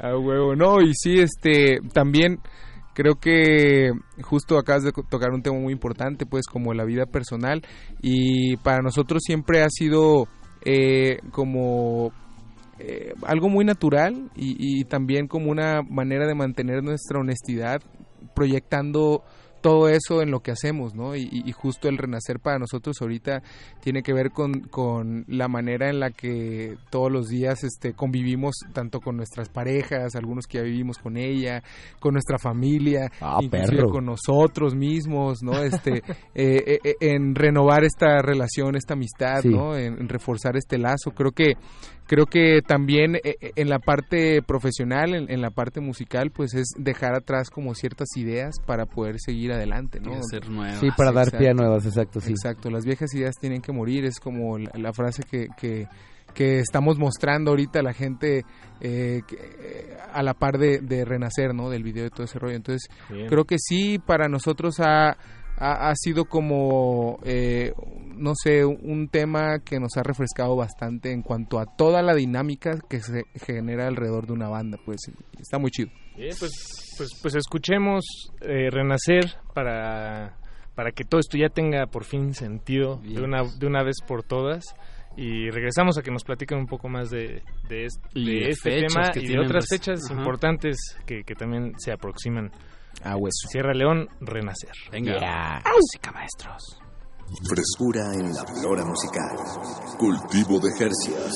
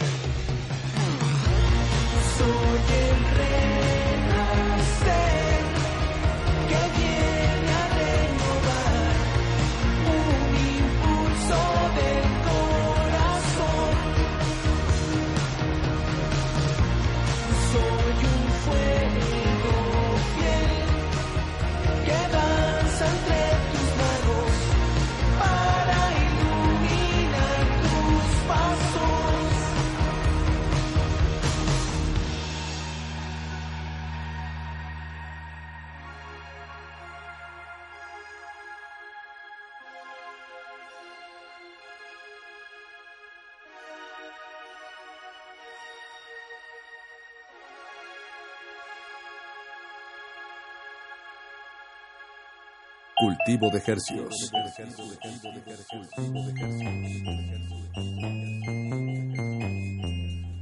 Acabamos de escuchar Renacer de Sierra León y estamos charlando con ellos aquí en cabina, Manuel, Seiji y, Ken, Seiji y Kenji. Así es. Este, What up? Los hermanos Ino. Yeah, yeah, yeah, yeah, la muñeca fea. Pues platíquenos que, que di- dicen que hay una historia muy bonita detrás de, bueno, en, en la experiencia de estudio, de, Sí. grabar este tema.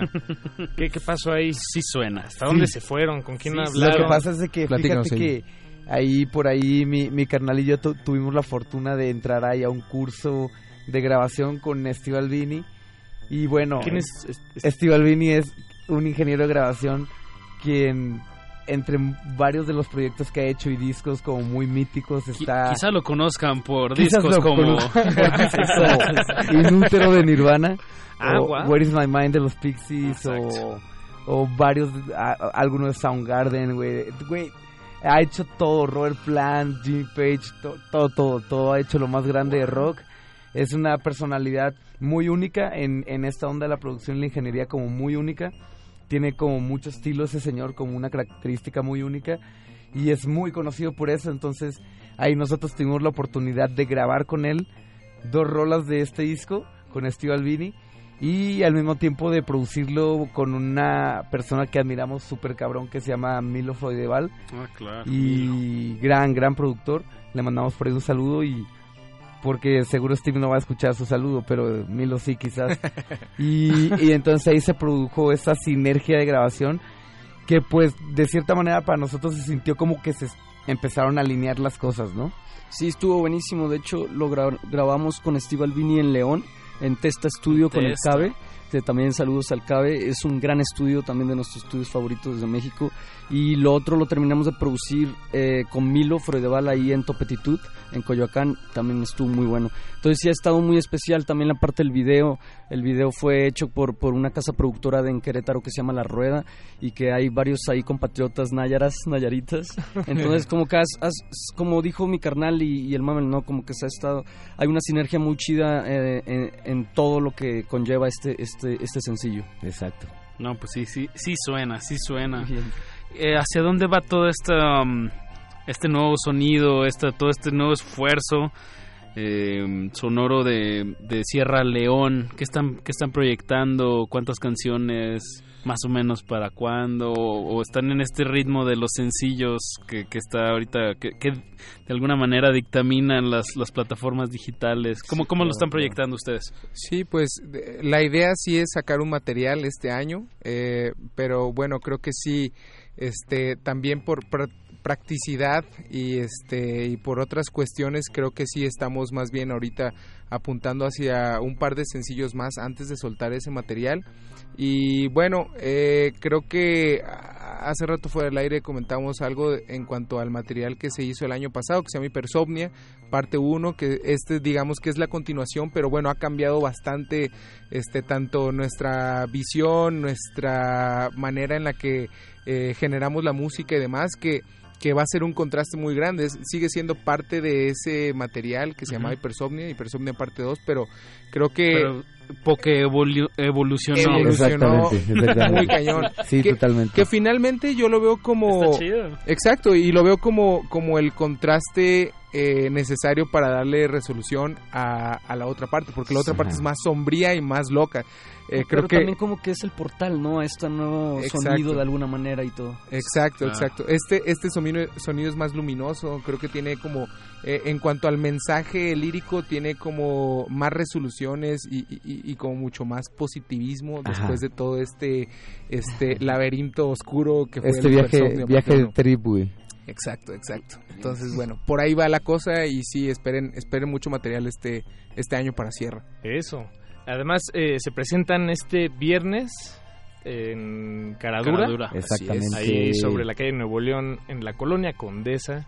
Así un es. venue eh, cómodamente chiquito. ¿Con quién van a tocar? Pero íntimo. Sí, íntimo, está muy chido, nos gusta mucho es- ese, ese venue. Vamos a tocar con Estadios del Alma, que es el proyecto de Andrés Belloso, bajista de Los Mesoneros. Ah, de los Mesoneros. Muy chido. Nos han, nos han platicado. Se llama bastante. Estadios del Los Alma. Estadios del Estadios Alma. Wow, qué buen nombre. Sí, güey. y está muy la bueno el música está proyecto. bastante chida. No, no, sí, sí. sí De hemos hecho, platicado güey, aquí con, te va a con él. machín, Sí, lo sí, sé. sí, pero y sí nos pasó Eduardo Luis, nuestro Sí. productor, nos pasó el tema y sí ha sonado, ¿no? En las noches. Ha sonado, lo, lo hemos programado Hay un que par de veces, ponerlo pero hay que invitarlo. De hay que sí, invitarlo, está chido, como dices, como música de noche, se disfruta. Muy buena música, se muy buena. disfruta. Muy buena música. Y, y pues vamos a estar, este, va a estar tocando él, entonces la neta es como, la, la música ese día va a estar buenísima, ¿no? También con plan. Sierra León traemos eh, el nuevo show que estamos armando, que es algo muy emocionante para nosotros porque estamos tocando temas desde el primer material que no teníamos, Ah, no, wow. no habíamos podido tocar y ahorita es como todo un viaje que, que cuenta toda la historia de Sierra y, y, y, todo, y nuevas rolas que vamos a presentar ahí inéditas.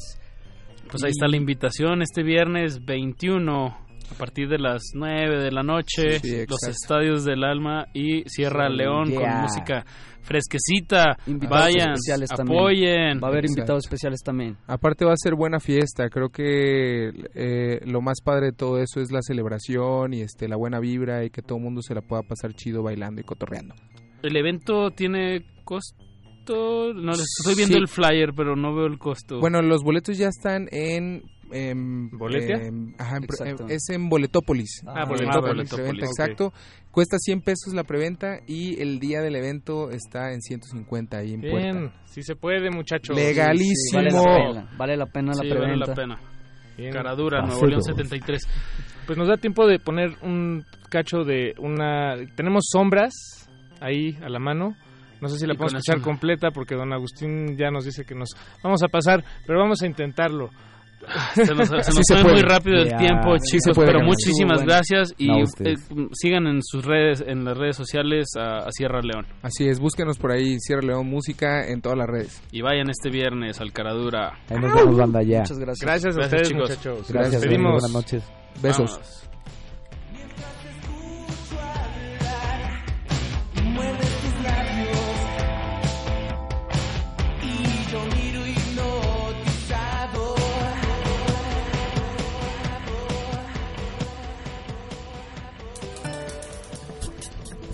La hora del, la hora del cultivo debe terminar. Así, el sonido podrá florecer.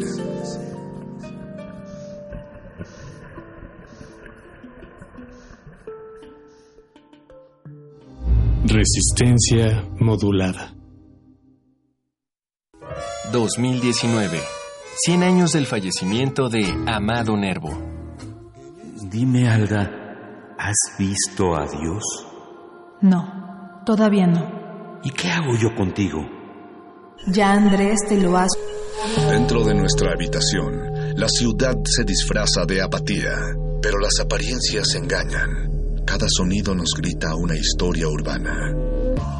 Nuestra radio es el río que las comunica. Aguas Negras, una serie de ficciones sonadoras. Jueves, 22 horas, por resistencia modulada. 96.1 de FM, Radio UNAM. Experiencia sonora.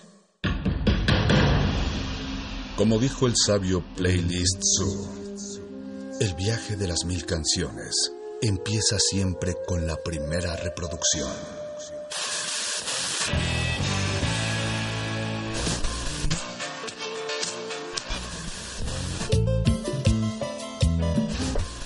A continuación, un maestro te abrirá la puerta de su lista de reproducción. El resto va por tu cuenta. Ley listo.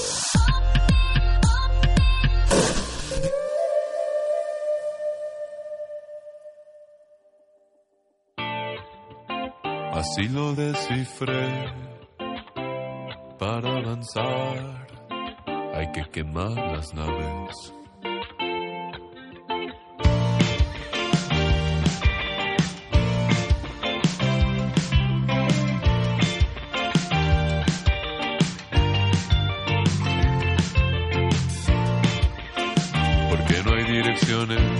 para aprender cómo vencer el paso del tiempo. Ya no volveré a buscarte, ni intentarte convencer. Me tardé de más, lo aceptaré.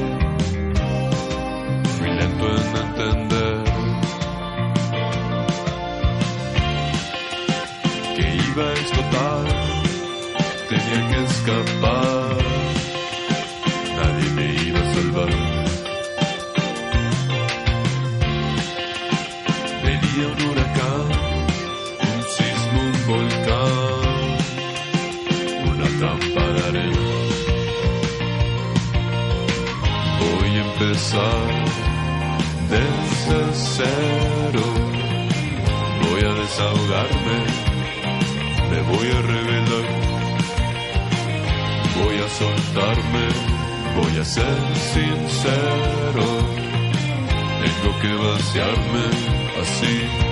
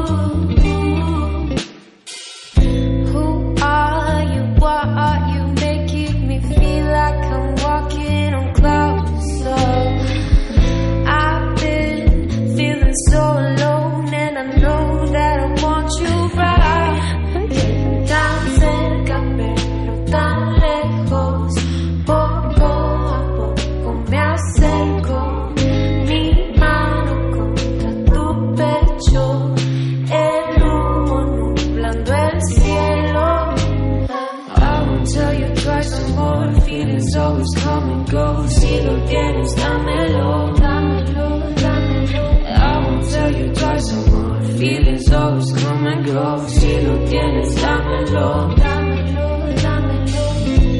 There's something about you, something. There's something. There's something about you, something. There's something.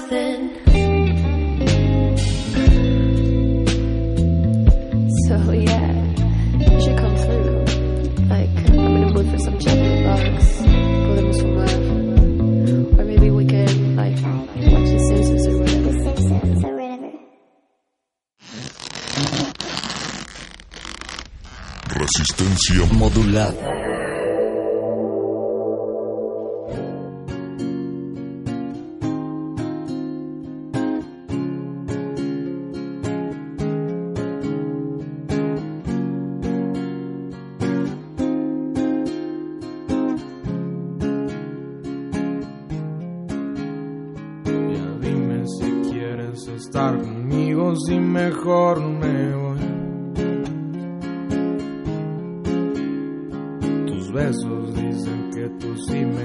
Me quieres, pero tus palabras.